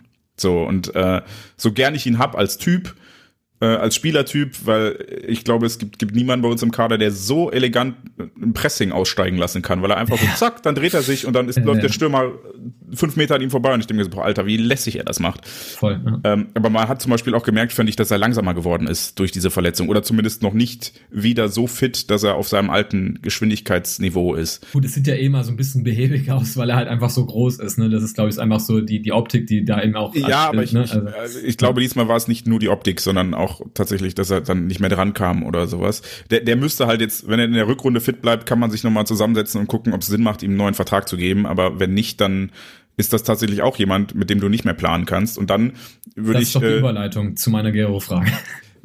Ja, wobei ich dann auch eher noch im Bereich Innenverteidigung bin. Okay, ja, ähm, gerne. Weil ich sage, ja, Pongracic sehe ich auch nicht, dass wir den verlängern. Sonst hätte er nicht in den Spielen, in denen Sagadu spielen konnte und fit war, äh, durchweg auf der Bank gesessen. Zum Schluss. Ja. Also der kam ja jetzt nur noch rein, als Sagadu geschont wurde im letzten Spiel, davor nicht. Ähm, das heißt, da ist tatsächlich Bedarf, dass wir, wenn man mit Sagadu, ich klammer ihn jetzt mal aus, dann hast du halt Akanji und einen älter werdenden Hummels und dann brauchst du tatsächlich ein bis drei neue Innenverteidiger. Mhm, ja. So, und, ja, ja, das äh, klingt erstmal so wild, weil man dann irgendwie, man will halt lieber den 18. Äh, Jaden Sancho irgendwie verpflichten und dann merkt man eigentlich, ja, eigentlich müsste man an anderen Stellen nochmal, auch mal halt ja. eben diese zweite Reihe, das ist ja das Problem, ne? Weil das sind, das sind halt, das sind halt auch ungeile Transfer, an Transfers, glaube ich, ne? Weil klar, so, so ein Haaland äh, kaufst du dir in dem Winter halt, äh, ne, so an jedem Tag des Jahres verpflichtest du den oder so ein Bellingham, wenn du ihn kriegst und so. Aber dann halt jemanden zu finden, der dann auch irgendwie ja im Zweifel diese Rolle auf als als ja als B-Lösung sage ich mal ausfüllt. Das ist halt glaube ich super schwer, da jemanden zu finden, wo dann auch das ganze äh, Kosten-Nutzen-Verhältnis ähm, irgendwie zusammenpasst und das dann auch von der ja von der Einstellung her zu der Sache ähm, irgendwie, irgendwie mit dem Kader irgendwie in Einklang steht. Also das ist, glaube ich, einfach super schwer, so da Verpflichtung so in die Breite zu machen. Da, also, da tun wir uns ja auch immer schwer. Irgendwie hat man den Eindruck, Thema Stürmer und sowas. Ne? Also ist ja, ja, auf jeden Fall. Also da fand ich Pongracic, hab ich, als wir den verpflichtet haben, habe ich gesagt, das ist eigentlich ein geiler Deal, weil das ist halt ja, so ein absolut, super, ja. super solides Ersatzding, ja. aber er macht halt auch keinen Druck auf die erste Reihe. Und das ist so ein nee. bisschen problematisch. Und cool wäre dahingehend natürlich, aber das ist eher was für den Sommer, äh, nochmal jemanden zu holen, wo du denkst, okay, der, der braucht jetzt vielleicht noch ein Jahr Akklimatisierung und der muss sich noch ein bisschen ranspielen, kann halt ab und zu mal äh, aushelfen, aber löst halt mittelfristig Hummels ab, der mhm. ja als, als Vizekapitän und so, also der ist eigentlich noch zu alt, äh, nein, zu gut, um ihn direkt abzusägen. So, und wenn es da so einen schleichenden Übergang gäbe, zu jemand anderem. Und dann brauchst du halt noch einen, der wirklich die von dir angesprochene Rolle als, als Rotationsspieler pur Rotationsspieler einnimmt und nicht, nicht diesen, der wird mal Weltklasse und wir bauen den langsam auf, sondern auch einen, äh, einen Gonzalo Castro, so als hm. Typ, ne? Ja. Hm. So einen brauchst du. Ähm, ja, und da sehe ich durchaus Bedarf und da bin ich gespannt. Äh, ich verfolge die Gerüchte nicht, ne? Also man hört ja schon alles Mögliche von Schlotterbeck, Stark, Mavropanos, keine Ahnung. Ich, pff, lass mich da mal überraschen, weil ich glaube, ak akut ist das nicht, wenn Sagadu fit bleibt. Dann haben wir vier ja. Innenverteidiger. Ähm, aber für nächste Saison wird's interessant. So, jetzt Rafael Guerrero. Und ganz kurz noch, vielleicht eine okay. Personalie, Koulibaly äh, Ach, stimmt, scheint es ja zumindest jetzt auch in die, in die zweite Mannschaft geschafft zu haben. Und da weiß ich jetzt nicht genau, wie der Plan war, aber ich glaube schon, dass das, ich, ich dachte eher, das wäre jemand für die, ähm, für die U19 gewesen und ähm, jetzt scheint er halt eben in der dritten Liga auch halt viel Spielzeit zu sammeln, was glaube ich für ihn gut ist, weil da spielt es halt einfach schon einfach gegen ne, gestandene Männer Fußball und halt nicht im Jugendbereich. Ich glaube, das ist für ihn für die Entwicklung echt ganz gut. Da, da kann man ja auch mal gespannt sein, vielleicht rückt er dann auch mal gegen Ende der Sommer zumindest in den Kader rein oder so. Das, das ist ja auch mal äh, spannende Personalie. Vielleicht ist er auch derjenige, der Hummels dann ja, langfristig ja, genau. ablöst. Ja, Müssen wir mal gucken. So, dann äh, zur Guerrero-Frage. Bezogen auf seine Fitness oder bezogen mhm. auf seinen Spielstil? Ja, im Grunde bei, also ne, also wir müssen über beides reden, glaube ich. Äh, zum einen das, das Fitnessthema, das kam ja dieses Jahr, finde ich, eklatant auf. In den letzten Jahren so, so, hm, hm, hm, mal, mal und mal nicht. Und ja, Spielstil, zumindest defensiv, ist das natürlich auch eine Diskussion wert, ne? Ich finde ihn defensiv tatsächlich nicht so schlimm, wie er manchmal gemacht wird. Vor allem jetzt im Vergleich zu Nico Schulz als Beispiel. Und da habe ich bei dem, bei dem Hertha-Spiel gab es so zwei Szenen, die dann auch gefährlich wurden. Ich glaube, dass das äh, aberkannte 1-0 und dann kam es später noch, ich weiß gar nicht, ob das noch ein Tor war. Auf jeden Fall waren das so Sachen, da hat man schon gesehen daran, dass der Gegenspieler im Rücken von Schulz wegläuft. Da wusstest du schon, du konntest zehn Sekunden vorher sehen, was als nächstes für ein Pass kommt und wusstest auch, daraus wird eine gefährliche Flanke. Ja. So, und äh, das Gefühl habe ich bei Guerrero nicht ganz so häufig. Also ich finde ihn defensiv nicht so dramatisch. Da ist er schon noch solide. Ähm, ja, aber die Fitness ist tatsächlich auch ein Problem. Und bei ihm ist ja schon länger so dieses, dieses Munkeln, dass er halt einfach einen unprofessionellen Lebensstil führt. Ähm, man hat früher über Usman Dembele immer gesagt, dass er McDonalds ist. Und ich glaube, bei Rafael Guerrero, der ist jetzt auch nicht unbedingt derjenige, der immer so auf sich achtet. Ähm, und das ist sehr schade, weil eigentlich ist das einer der besten Fußballer, die wir im Kader haben. Also rein von dem, was er technisch ja, am Ball kann, ne? Ja. wie gut er Räume findet, was er für Pässe spielt und halt auch im, im Abschluss, was er schon für Volleybuden in Winkel genagelt hat. Ne? Also der, der kann ja eigentlich alles. Aber unter der Voraussetzung, dass die Alternative Nico Schulz heißt, bräuchten wir wahrscheinlich auch noch einen Linksverteidiger, der zumindest ähm, Ersatz sein kann wenn Rafael Guerrero dann mal nicht fit ist, weil ich, ich ansonsten bin ich mit ihm happy als Linksverteidiger. Ähm, allein schon, weil wir generell auch mit Meunier klarkommen. So, ne, auf der anderen Seite. Das ist jetzt auch nicht so, so ganz dramatisch. Wir stehen so hoch in der Regel, da, dass das, also die Außenverteidiger eh unterstützt werden müssen vom defensiven Mittelfeld oder von der Innenverteidigung. Und dann sollten wir eher gucken, dass wir schnelle Innenverteidiger verpflichten, um das auszugleichen oder halt nochmal einen Sechser holen, der ein bisschen defensiv stärker ist als Axel Witzel. Und dann sehe ich das nicht so dramatisch mit Guerrero als Linksverteidiger zu spielen. Aber was dramatisch ist, sind seine Ausfallzeiten, weil die ja fast alle muskuläre Sachen waren, oder? Also da war ja nicht mal irgendwie ja, Bänderriss. Das auch gerade mal schauen, ja. Aber das war ja generell bei gefühlt allen ähm, Dortmunder Spielern äh, in den allermeisten Fällen, glaube ich, die Verletzungsursache. Also das halt irgendwelche muskulären Sachen. Und klar, dann sind wir jetzt natürlich keine Mediziner, um das irgendwie einordnen zu können, aber das war ja schon irgendwie auffällig äh, und ja, da kann man natürlich dann so ein bisschen mit unserem ähm, ja, Küchen, mit unserer Küchenmedizin sozusagen äh, überlegen, was das für Ursachen hat. Aber Achso, ich dachte, du wolltest ja. gerade äh, mit, mit Dennis hart ins Gericht gehen, weil Dennis kocht und der kocht wahrscheinlich so gut. vielleicht, ja, vielleicht äh, geht der Gero nicht zu äh, McDonalds, sondern lässt sich da mal was Feines machen. Ja, aber das ist schon echt, also ich gucke gerade hier nochmal, also in der Bundesliga halt einfach neun Spiele gemacht nur, oder neun Einsätze. Das ist natürlich, ähm, das ist natürlich nicht, nicht gut. So. Dramatischer ist ja gar nicht, also das Problem an der Stelle ist nicht, dass Rafael Guerrero neun Einsätze hat. Das könnte man ja verkraften, wenn nicht Nico Schulz von den Spielen, ja. in denen Guerrero ausgefallen ist, auch noch vier gefehlt hätte, quasi. So, ne, das ist halt dann das Problem. Dann hatten wir irgendwann nämlich gar keinen Linksverteidiger mehr. Ja. Nee, das ist dann schon, finde ich, eher so die, ja, die Problemzone von Borussia Dortmund. Zum einen äh, zu eher mit Blick auf die Zukunft, nämlich die Innenverteidigung und ich finde jetzt schon auch akut schon auch eben die, die Außenverteidiger-Situation. Aber gut, da, da wird halt, da, das wirst du nicht, also die Innenverteidigerposition wird wahrscheinlich dadurch gelöst werden, dass halt einfach neue Leute dazukommen. Auf der Außenverteidigerposition würde man ja davon ausgehen, dass da halt auch einfach Leute gehen. Und das ist dann wahrscheinlich halt nach wie vor Nico Schulz, den man äh, sicherlich beim entsprechenden Angebot, wenn es denn eins mal gäbe, ähm, den man gerne ähm, abgeben würde. Ähm, ja, bei Thomas Meunier, keine Ahnung, könnte, könnte ich mir vielleicht sogar auch vorstellen, wobei auch da hast du halt dann jetzt gerade Passlack ja verlängert, der dann irgendwie so immer so gar keine Rolle mehr gespielt hat, leider. Ähm, aber ähm, ja, da wird sich auch zeigen, also das wird, wird tatsächlich interessant, finde ich, mit der Rückkehr von Morey, ähm, wie das da weitergeht auf der rechten Seite. Ähm, weil klar, wenn, wenn man davon ausgeht, dass Morey nach so einer Verletzung natürlich auch nicht übermorgen dann wieder komplett 90 Minuten abreißen kann, sondern da noch einige Monate irgendwie ins Land gehen müssen, bis der dann wieder auf der alten Form ist. Und der ja auch ein Spieler in der Entwicklung noch war, der ja auch, wie du sagtest vorhin schon, ist ja kein fertiger Spieler irgendwie. Ähm, dann ist es auf der rechten Seite, finde ich, auch nicht, nicht so, ähm, nicht so ganz prickelnde Zukunftsaussichten. Da muss halt leider auch irgendwie was gemacht werden.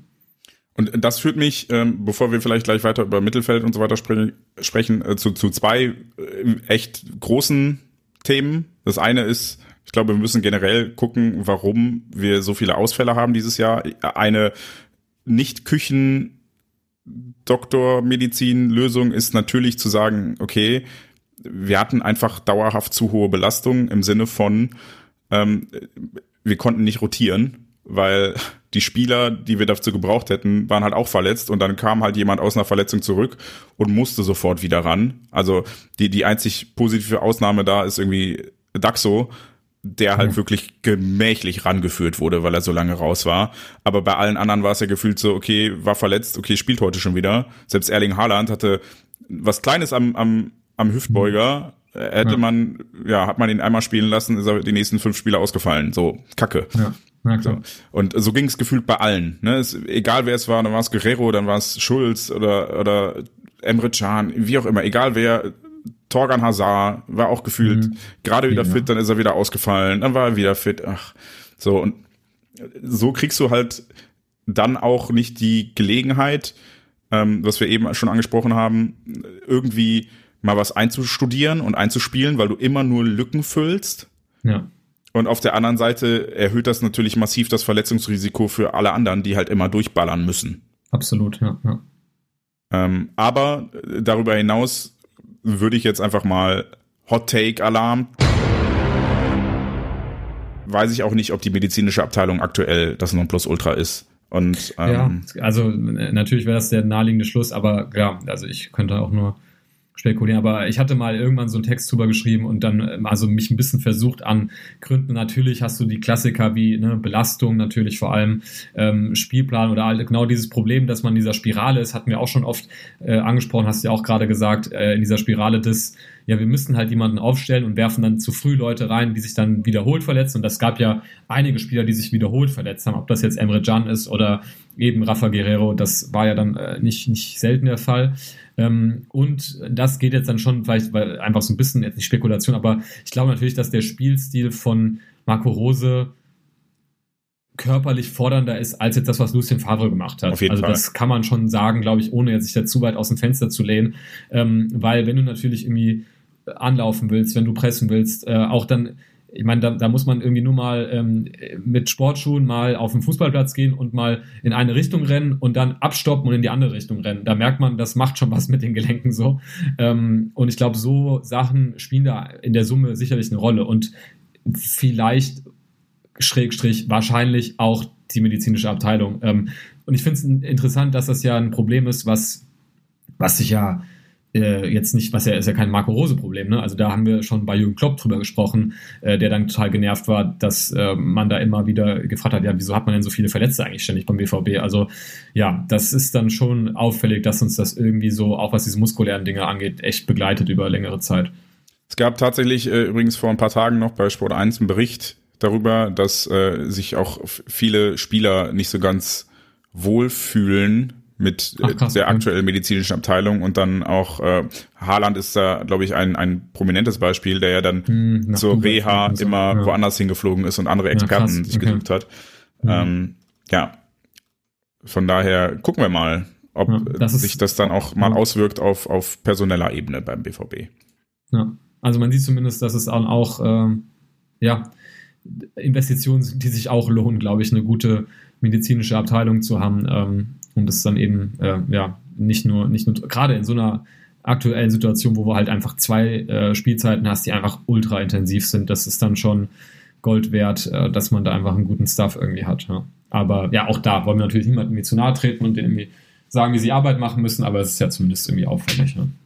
So, was, was mir dann auch noch regelmäßig aufgefallen ist, ist, dass wir im konkreten defensiven Mittelfeld gefühlt keinen defensiven Mittelfeldspieler haben. Also mhm. äh, Emre Can ist eher Box-to-Box, Jude Bellingham sowieso, Moderhut ja. ist für mich fast noch der beste Defensivspieler, obwohl hm. er eigentlich ja, auch eigentlich. eher Spielmacher ist. Ja. Äh, und Axel Witzel, ich weiß nicht, was der macht und was aus dem geworden ist, aber äh, ich habe ja, also dann kannst du auch Julian Weigel wieder dahinstellen, ist auch nicht schlechter. Ja. Tatsächlich war das auch genau der Punkt, der im Rasenfunk, ich glaube, äh, Max hatte den auch gemacht, äh, nämlich, dass man da eher, äh, dass es daran so ein bisschen krankt, dass, also er hat das jetzt zum Beispiel bei Bayern verglichen, dass man, also im Vergleich zu Bayern, dass man nicht so, so einen Goretzka hätte, der halt wirklich dann mal, ja, mal zupackt da ähm, in, in, in der Region. Ähm, Gerade auch mit dem Spielsystem, was der BVB hat, ne, das ist ja dann, glaube ich, auch, ähm, wenn du da viel im Zentrum, wenn er viel unterwegs ist und dann da irgendwie nicht, nicht irgendwie für Stabilität sorgen kannst. Und wie du sagst, man hatte eigentlich nicht irgendwie den, den entsprechenden Spieler für. Und ich glaube, äh, es müsste am ehesten Jan sein, der aber, und das ist auch wieder ein Punkt von dieser Saison und schon von der letzten Saison, der finde ich, ähm, das muss man ihm zugutehalten, äh, der muss halt oft Löcher stopfen von den Positionen, wo er aufgestellt wird her. Ähm, und ich finde, das ist dann auch okay, dass man, was heißt okay, aber es ist zumindest nachvollziehbar, dass du dann auch mit Verletzungen, der ja auch viele hatte, ähm, unter diesen Gesichtspunkten halt nicht so richtig auch da in deinen Flow reinkommst und diese Rolle halt ausfüllst. So, ne? weil das muss ja auch gelernt sein, da in diesen, dieser Region dann eben diese Aufgabe zu erfüllen. Und ähm, ja, dann ist er halt eher dadurch aufgefallen, dass er halt dann auch in diesem Selbstverständnis, was er hat als Führungsspieler, als Mentalitätsspieler, dann eher diese übermotivierten Aktionen ja. hatte, die dann halt leider dann schon eher äh, mit Hang zum Kopflosen waren, als dass es jetzt, ähm, ja, dass er da wirklich defensiv äh, der Mannschaft wirklich, äh, äh, ja, wirklich ein, äh, ja, weitergeholfen hat, sagen wir mal. Ähm, ja, von daher, das ist tatsächlich auch, auch eine Problemzone vom BVB. Und ja, wie du sagst, Axel Witzel, da gab es ja dann auch schon jetzt auch wieder die ersten äh, Gerüchte, dass das auch so ein Kandidat wäre. Sicherlich auch aufgrund des Alters, ähm, ja, wo man nicht so ganz sicher ist, wie das so weitergeht. Und dann ähm, äh, kursierten ja auch schon andere Namen, ohne dass wir jetzt irgendwelche, ähm, irgendwelche Gerüchte irgendwie durchsprechen müssen. Aber so Zakaria ist ja jetzt mittlerweile irgendwie schon, ja, hat man ja schon relativ häufig gehört. Vielleicht wäre das ja genauso jemand, der mal, äh, ja, den man dafür da einplanen könnte. Wäre das ein Tausch, den du machen würdest? Auch, also ein konkretes Gerücht an der Stelle ist ja, dass man Witzel jetzt ach, abgibt, damit echt, man noch. Gar nicht. Okay. Damit man also noch. Das, ach so, ne, also, abgibt, meinst du, ja. Ja, ja, ja also ich, okay, ja. Namen waren da, weiß ich nicht, Juventus Turin ja. oder so stand mal im Raum, mhm, äh, dass man ihn halt jetzt noch abgibt, um Geld zu bekommen, weil sein Vertrag ausläuft. Und mhm, gleichzeitig ähm, dass Mönchengladbach Zakaria jetzt abgibt, damit sie noch Geld bekommen, weil mhm. der ist auch im Sommer ablösefrei. Aber da, also da, das ist wahrscheinlich ein Geschäft, wo du auf jeden Fall drauflegst, ne? Also gehe geh ich von aus jetzt. Ich wüsste jetzt nicht, was Witzel, ob der jetzt noch so einen krassen Marktwert hat, äh, eben weil er ja ähm, äh, alt ist zum einen. Also Zakaria, gucke ich jetzt gerade, ist 25. Ähm, ja gut, aber du ja. würdest ja im Zweifel, also ablösemäßig würdest du wahrscheinlich drauflegen, aber genau, du nimmst halt auch ein halt Gehalt runter und ja, Zakaria wird wahrscheinlich wird zu wenig, ja. ja. Ja, ähm, also ja, ich würde das machen. Also ich bin jetzt jetzt kein ausgewiesener Gladbach-Experte, ähm, aber ich, ja, ich, also bei Witzel auch da wieder, ohne ihn nahe zu treten, aber das, da teile ich deine Meinung, dass ich nicht so richtig, also ich sehe nicht so, was ist jetzt das, was er uns jetzt gerade so geben kann. Wobei man dazu sagen muss, ich finde das erstmal eine, eine herausragende, also es ist ja schon eine Erfolgsgeschichte, dass der nach so einer Verletzung im fortgeschrittenen Alter einfach so, also er hat ja wirklich viele Minuten gemacht dieses ja. Jahr auch. Das finde ich, muss man erstmal ähm, auch da wieder äh, lobend erwähnen, finde ich. Ähm, natürlich hat er Qualitäten, ne? Also Witzel ist natürlich so ein bisschen ne, dieser Spieler, der den Ball halt halten kann, auch mal den Ball verteidigen kann, aber dann fehlt ihm irgendwie so, ist halt so dieses, ja, sowas, sowas sehr Basic-mäßiges. Also du kannst zwar den Ball halten und fragst dann, okay, ist das das, was der BVB offensiv, also mit dem Ball benötigt, diese Qualität, sicherlich in manchen Situationen. Also, ne, wenn man dann irgendwie gegen einen giftigen Gegner eine knappe Führung hat, dann bin ich völlig okay damit, wenn Axel Witzel auf dem Platz steht und einen Ball abschirmen kann und den auch unter Druck irgendwie verteidigen kann. Ähm, aber für den Spielstil, den man sonst so spielen will, fehlt, fehlt ihm halt einfach die, die Spritzigkeit, um, um richtig zu, zu pressen. Das ist halt nicht sein Ding. Ähm, und offensiv fehlt ihm da halt so ein bisschen, ja, so die, das, was halt ein Moderhut hat oder halt ein Bellingham, der ja wirklich richtig Box-to-Box halt ist. Ähm, oder mir, mir auch fehlt, Emre Can, der ja viele Meter macht mit dem Ball oft. Ja, gerne auf jeden auch. Fall. So. Mir fehlt bei ihm defensiv aber auch, äh, also er, er ist halt eher so ein Ballbesitzspieler, aber genau, ja. ihm der fehlen die, Spieler, ja. Ja, aber ihm fehlen die Stärken, wenn wir nicht den Ball haben. Und das ist halt, als, ja. als letzter Mann vor der Viererkette musst du ja. halt eigentlich ein Terrier sein. So, du musst ne, dafür sorgen, okay, wenn es an mir vorbeigeht, wird's gefährlich. Und bei Axel genau, Witzel ja. geht's halt immer, an dem geht's immer vorbei, entweder mit, mit Speed oder weil er so lange nebenher läuft, bis ja. man dann einen Pass spielen kann. So und das ich ist das. im Hertha-Spiel gesehen. Da war ja so eine Szene, wo er wirklich, also da wird er wirklich überlaufen einfach. Ja. Ne? Da hast du auch wirklich gesehen, dass da auch die Geschwindigkeit halt nicht mehr da ist. Wobei er da ja dann auch Innenverteidiger spielen musste. Das muss man ja ja klar. Aber da, das also hat er halt, ja, ja. Anfang der Saison auch sehr gut gemacht, fand ich. Also das mhm, war eine Position, wo ich gedacht habe, die liegt ihm ein Stück weit besser, weil er halt nicht so viel unterwegs ist. Ja, ja, ich weiß, was du meinst, ja. ja. Also so, so wie ja. Hummels als langsamer Innenverteidiger ja trotzdem funktioniert, ein Stück weit, mit Spielaufbau und so weiter und mit Stellungsspiel, fand ich ihn in den, in den Innenverteidigerspielen zu Beginn der Saison, fand ich ihn auf jeden Fall besser als in den Sechserspielen, weil in den Sechserspielen denke ich immer so, ja, jetzt mach doch mal einen Zweikampf, mach doch, tu doch mal und dann läuft er daneben her und macht das Spiel aber nach vorne auch nicht wirklich schnell. So, wenn ich mir denke, ja. jetzt geil, jetzt mal ein Konter und dann spielt er einen Querpass. Ach. Ja. Ja, ich meine, das sind ja zwei Fragen oder zwei Themen, die man trennen kann. Das eine, dass man sagen, dass man wirklich sagen kann, okay, in Anbetracht dieser Saison mit vielen Verletzten, mit vielen Löchern, die gestopft werden mussten, ist man dann vielleicht sogar ganz froh, dass man so jemanden im Kader hatte, der dieses äh, auch machen konnte. Aber die Frage getrennt davon zu behandeln, würde ich das gerne upgraden gegenüber einem Spieler, der eben diese Qualitäten erfüllt, die wir jetzt gerade äh, genannt haben und die man sich auf der Position wünscht? Ja, würde ich gerne machen. So, also das ist, glaube ich, dann die, die Antwort auch auf die Frage mit Transfers jetzt im Winter und sowas. Aber gut, das ist jetzt natürlich dann sowieso immer eine schwierige äh, Phase für irgendwelche Verpflichtungen oder äh, Verkäufe, ob sich da im Winter so viel tut ähm, und wie ja, wie flexibel der BVB jetzt auch unter Gesichtspunkt äh, wieder Geisterspiele ist, das sei mal dahingestellt, wenn es da auch um Verpflichtungen geht. Ne? Das ist dann, ähm, ja, alles, ja, glaube ich, nicht so leicht. Ne? Ich wollte gerade sagen, ich glaube, Geld ist nicht da. Ne? Der BVB ja. hat zwar eine Kapitalerhöhung so durchgeführt, äh, aber ähm, hat ja auch während Corona mehrere zig Millionen Schulden gemacht. Ja. Und ähm, das heißt, das Geld für große Sprünge wird nicht da sein, weil diese Kapitalerhöhung, die man, glaube ich, eigentlich gemacht hat, weil man gesagt hat, okay, Corona ist jetzt mehr oder weniger durch.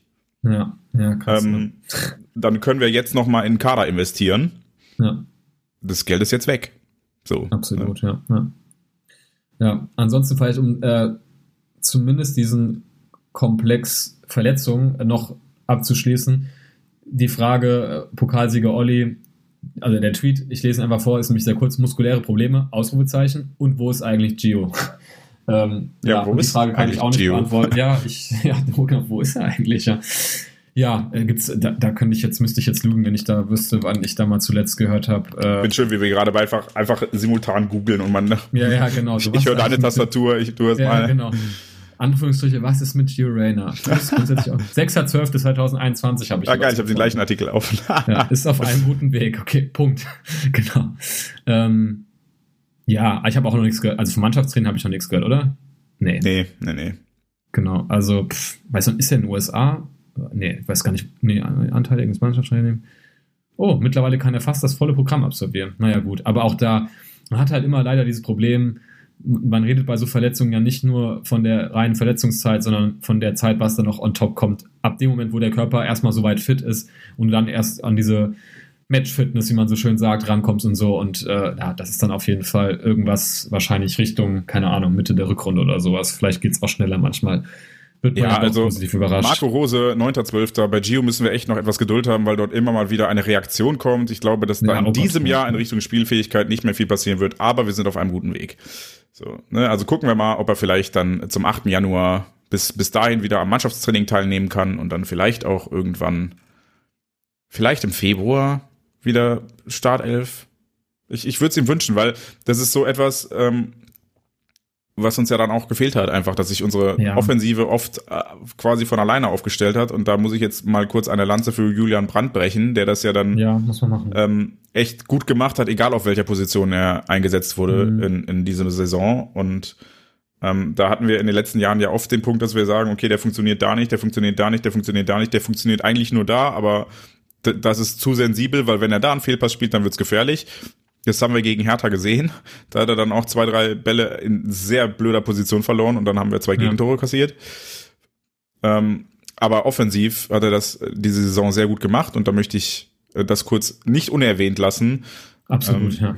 Weil er damit. Also man muss auch sagen, dass er halt ähm, generell einfach ein ganz anderes, also ganz, also das ja, also wahrscheinlich könnte man sagen, das ist der der meisten vom, äh, vom Trainerwechsel bisher zu profitiert, profitiert zu haben scheint. Also ob das damit zusammenhängt, sei mal dahingestellt. Vielleicht hat er sich generell auch irgendwie mal ein bisschen äh, zusammengerauft irgendwie im Sommer. Aber ähm, das ist schon äh, alleine auch körperlich, also der, der, der hat Zweikämpfe gewonnen sogar. Also das ist ja wirklich so blöd, dass jetzt ganz, ich will mich jetzt nicht über ihn lustig machen, aber das war ja schon wirklich teilweise ähm, undenkbar bei manchen Begegnungen der, der letzten zwei Spielzeiten, die er beim BVB absolviert hat. Ähm, und jetzt hat das teilweise schon sogar ähm, gab es Situationen, die so ein bisschen diese, diese Marco Reus Ballgewinne, ne? so irgendwie nochmal den Ball wegge, weggespitzelt und dann irgendwie direkt einen, einen Gegenangriff eingeleitet. Und ähm, ja, also ich kann, ich kann mich nur an Spiele erinnern, Geisterspiele, wo Edin Terzic ähm, in 90 Minuten, glaube ich, 85 Minuten davon äh, damit verbracht hat, Julian zu schreien. Einfach nur um, also man hatte den Eindruck, einfach nur, dass man ihm sagt, so, es ist hier Bundesligaspiel gerade, mach mal jetzt so. Also ähm, das klingt so gemein, aber ich freue mich eher darum, dass es jetzt scheinbar irgendwie so, er sich mehr fühlt, glaube ich, einfach. Offensiv ist das halt auch einfach beeindruckend manchmal, einfach was der, also ich würde sagen, jetzt, äh, du, du hast vorhin Rafa Gero angesprochen, wahrscheinlich eher Reus und Gero, also nicht wahrscheinlich, die sind, glaube ich, die besten, technisch versiertesten Spieler im Kader. Und bei, bei ihm, also der, so blöd das klingt, gerade in dem Hertha-Spiel, da hast du dann, finde ich, so diesen, diese Gegenüberstellung gehabt, Reus, wie er dann wieder so alleine vom Tor einfach so, so, so dumm den Ball vergibt und Brandt, der dann halt mit einer Seelenruhe einfach den Ball über den Torwart schnickt und das 1-0 schießt. So, also, wenn der sich da irgendwie so diesen, diesen Flow hat, dann finde ich das wirklich, offensiv und auch im Torabschluss finde ich das wirklich überragend teilweise, was der da macht. Ähm, und ich finde es schön, dass man jetzt auch sieht, dass da auch irgendwie defensiv ein bisschen mehr kommt. Natürlich waren dann auch so ein paar Aussetzer dabei, aber klar, das Hertha-Spiel, das hatten sie dann irgendwie alle am Ende des Tages. Ähm, von daher finde ich eigentlich einer der Gewinner der, der, der Hinserie, oder wahrscheinlich der Gewinner der Hinserie für mich, ehrlich gesagt. Ja, wahrscheinlich. Ja. So, jetzt hatte ich gerade noch. Ich kann mal, wenn du bevor noch einen Punkt machst, aber äh, nur, dass wir das im Kopf haben, ähm, die allermeisten Fragen, die ich jetzt noch so hier durchgelesen äh, habe im, äh, bei Twitter, gehen so in, in diese sehr allgemeine Richtung, das können wir jetzt oder am Ende, wie du magst, äh, besprechen, so dieses, ja, da kommen wir wieder äh, vom Hundertste ins Tausendste rein, äh, dieses, ähm, ja, so Erwartungshalten. Also es geht hier irgendwie sowas, ja, was ist, muss man in Bochum unentschieden spielen, fragt jemand so, also sinngemäß. Oder ähm, ja, der BVB erfüllt, erfüllt eigentlich sein Potenzial ähm, und haben uns halt eben auf diese Platz zwei da festgesetzt und das ist halt das, was man so akzeptieren können sollte? Ähm, oder wann kann man eine Dortmunder Leistung wieder als Erfolg äh, sehen? Muss das die Meisterschaft sein oder kann das auch das sein, was wir jetzt gerade erreicht haben? Oder muss man überhaupt mit dem Bayern mithalten? Also ne, diese grundsätzlichen Fragen, mhm. was so Konkurrenzfähigkeit im Fußball angeht, das könnten wir dann jetzt oder später nochmal streifen. Ja, dann let's das go. waren so die meisten Fragen, ja. Ja, ähm, ich habe mir da heute tatsächlich drüber Gedanken gemacht, so ein bisschen. Ich, bei mir ist das sehr stimmungsabhängig, muss ich gestehen, weil dann hast du halt so ein Spiel wie gegen Hertha, wo man natürlich sagt, irgendwie, da, da lässt man irgendwie in dem Moment erstmal alles außen vor, was finanzielle Möglichkeiten angeht, was Bayern, was machen die da angeht, da lässt man alles außen vor, ähm, was Verletzensituationen angeht und denkst dann, ja, aber in der Situation darf der den Ball nicht so spielen oder in der Situation darf man nicht so verteidigen und denkt sich, und deswegen verlieren wir jetzt hier die Punkte. Aber ich glaube, das ist halt irgendwie dann doch äh, zu leicht, dann den Didi Hamann zu machen und das halt immer ähm, oder sagen wir mal, die, die, den, den nicht vorhandenen äh, Konkurrenzkampf in der Bundesliga, in der Spitze zumindest, ähm, äh, was die Meisterschaft angeht, äh, ja, nur am BVB aufzuhängen, weil das ist dann eben einfach eine Folge des großen Ganzen, ja, des, des Gesamtbildes, dass du halt eben nicht 17 Spiele dominierst oder in den Spielen, wo du nicht dominierst, trotzdem gewinnst, wie das halt ein FC Bayern macht. Und selbst die haben es ja diese Saison irgendwie nicht so richtig hinbekommen, ähm, sondern dass du halt einfach dann, und jetzt haben wir Stunden schon über äh, Kader und was geht da in, die, in, die, in der Breite und was machen wir, wenn wir da Verletzungen haben. Das sind ja alles Auswüchse von dem, was der BVB eben so zur Verfügung hat. Und natürlich kann man dann auch wieder darüber diskutieren, ja, aber hat man denn nicht eigentlich schon Geld zur Verfügung, was man halt einfach teilweise total dumm investiert hat? Ja, klar, dann kannst du auch wieder drüber sprechen, muss man einem Julian, äh, äh einen, ähm, wie heißt der, Nico Schulz x Millionen im Jahr zahlen und hat, hast eigentlich nie einen Mehrwert davon gehabt. Ähm, natürlich gibt es dann falsche Entscheidungen, aber auch da, äh, finde ich, muss man sich dann immer so einen Schritt zurücknehmen und immer auch berücksichtigen, auch der FC Bayern, bei denen funktioniert auch nicht jeder Transfer, nur schlägt das halt ganz anders ins Gewicht, als wenn wir dann halt so einen Spieler mitschleppen und uns das dann halt finanziell in der Corona-Saison oder in der dritten Corona-Saison so die Hände bindet, dass wir eben dann nicht sagen können, ah ja gut, jetzt haben wir halt Axel Witzel auf der Gehaltstabelle, aber wir holen uns jetzt trotzdem Zakaria dazu und dann sitzt halt Witzel auf der Bank, wir bezahlen ihn halt weiter durch. Äh, das sind halt Dinge, Genau, ja, und das ist ja, also ist ja, das ist ja die absurde Situation. Also, ne? Und ähm, ich finde, das ist halt, ähm, ich sehe das völlig auch so, dass, also mir ist es auch oft zu einfach, wenn man immer, also bei, bei manchen Spielen, wo es halt um klare Einstellungssachen manchmal geht, Körpersprache, grundsätzliche Themen, oder auch wirklich individuelle Fehler und so weiter, die dann auch von, von Spielern kommen, die, die, von denen man mehr erwarten könnte und so weiter. Ich finde, das darf man nie so ganz außen vor lassen. Aber man muss es eben auch immer so betrachten, finde ich, dass diese Fehlerquote halt einfach ein Auswuchs immer von dem ist, was du halt hast und von dem, was du zur Verfügung hast und äh, von dem, wie viel mehr Verletzungen und andere Personalsorgen bei dir halt reinschlagen, als bei einem Verein, der halt einfach wesentlich aus, aus viel mehr schöpfen kann. Ähm, und deswegen kann man das, finde ich, nie ganz trennen. Und deswegen finde ich, in der Summe kommt es kommt der BVB und auch Marco Rose, und das finde ich eigentlich ein bisschen unfair, kommt der BVB und Marco Rose kommen schlechter weg, als es, finde ich, das, das Gesamtbild dieser, dieser Hinrunde so hergibt. Ja, ich habe gerade überlegt, also ich habe sehr viele Gedanken und versuche noch zu gucken, was ich auf dich antworten möchte oder muss oder ob ich einfach nur meine Gedanken hin würde. Du auch mal, und dann gucken wir, wo wir schnell haben. Ja. ähm, also auf der einen Seite steht, glaube ich, ungefragt, dass der BVB mit dem Zweit- oder Dritt, ich weiß nicht genau, wie viel es in Leipzig oder Wolfsburg ist, aber ich gehe mal davon aus, dass der BVB das zweithöchste Budget der Bundesliga hat, dass du dann damit natürlich immer irgendwie Ansprüche formulieren kannst. So, dass du immer sagen kannst, okay, bei den Möglichkeiten, die Borussia Dortmund hat, sollte Borussia Dortmund den VfL Bochum schlagen. Punkt. Und dann ist das meist auch so, dass der Kader, der zur Verfügung steht, auch wenn einige Leute fehlen, ähm, ich habe mit Lino da letzte Woche darüber gesprochen, wie krass das im Sporting-Spiel einfach war, was da gefehlt hat und wo man dann sieht, okay, ja. wir spielen halt hier nicht gegen Bochum, sondern gegen Sporting und da muss man halt gucken, wenn, wenn dann Haaland und Hummels und keine Ahnung wer fehlen, dann, das sind halt schon tragende Säulen dieser Mannschaft. Da kann man nicht wegdiskutieren, ähm, dass sich das dann in einzelnen Spielen ähm, vielleicht mal anders darstellt. Und da muss man bei dem Hertha-Spiel vielleicht auch mal gucken, wer da die Innenverteidigung gebildet hat und ja. dass man halt die Ansprüche, die man ja einerseits richtigerweise hat, weil man sagt, Borussia Dortmund hat Mittel, die sonst nur eine andere Mannschaft in dieser Liga hat. Aber andererseits an dem einen Tag spielen halt auch nur elf Spieler gegen elf Spieler. Oder ja, genau. 16 gegen 16 meinetwegen. So, ne? Und dann muss halt gucken, okay, wenn wir von, von den 16, die wir zur Verfügung haben, sind aber acht schon, die da sein müssen, die auf falschen Positionen spielen oder wie auch immer, ähm, weil acht fehlen, die wir eigentlich eingeplant haben, dann, also acht war jetzt eine Zahl, ich weiß nicht, wie viel es gegen Hertha waren, bevor mich jemand drauf festnagelt. Ähm, ja, ich weiß noch. Dann, dann ähm, macht das natürlich schon einen Unterschied, auch wenn es bei Hertha jetzt nicht anders war. So, deshalb verstehe ich schon an einzelnen Tagen immer die Aufregung, wenn man sagt, boah, gegen Hertha muss es doch eigentlich auch mit den und den Spielern reichen. Auch wenn das ein Stück weit respektlos gegenüber Hertha BSC ist aber ähm, ich verstehe, woher das kommt. Denn ich finde, die Anspruchshaltung Borussia Dortmund sollte relativ souverän Zweiter in der Bundesliga werden, gerechtfertigt bei den Mitteln, die zur Verfügung stehen. Dass diese Mittel falsch eingesetzt werden, ich glaube, da brauchen wir nur bedingt drüber diskutieren. Ja? Also, dass man einem Torhüter vier Millionen Euro im Jahr zahlt, der auf der Tribüne sitzt aktuell. Das mhm. ist nun mal unumstößlich. Und dass man vielleicht bei, bei Leuten wie, wie Schulz oder Witzel oder Jan oder vielleicht sogar Meunier, auch wenn ich den diese Saison durchaus solide fand, ähm, die gleiche Leistung für weniger Geld bekommen würde und dann halt Mittel hätte, um entweder weitere Spieler im Kader zu haben, damit ein einzelner Ausfall nicht so schwer ins Gewicht fällt, oder halt dann noch on top jemanden zu haben, der was anderes kann, der andere ja, Möglichkeiten reinbringt, die uns jetzt fehlen, da brauchen wir, glaube ich, auch nicht drüber diskutieren. Das ist ja auch so. Und äh, ja. das sieht man hoffentlich auch ein. Und deshalb wäre zum Beispiel so ein Tausch ähm, Witzel Zakaria, wenn man ihn machen würde. Da zahlt sie jetzt vielleicht Ablöse zwei Millionen Euro drauf, aber du schaufelst dir halt Budget frei, dass du dann langfristig woanders investieren kannst. Genauso wie es bei, bei Kobel und Birki klar zahlt sie jetzt 15 Millionen Ablöse für Kobel, aber wenn du Birki losgeworden wärst, hättest du halt drei Millionen Euro Gehalt gespart im Jahr.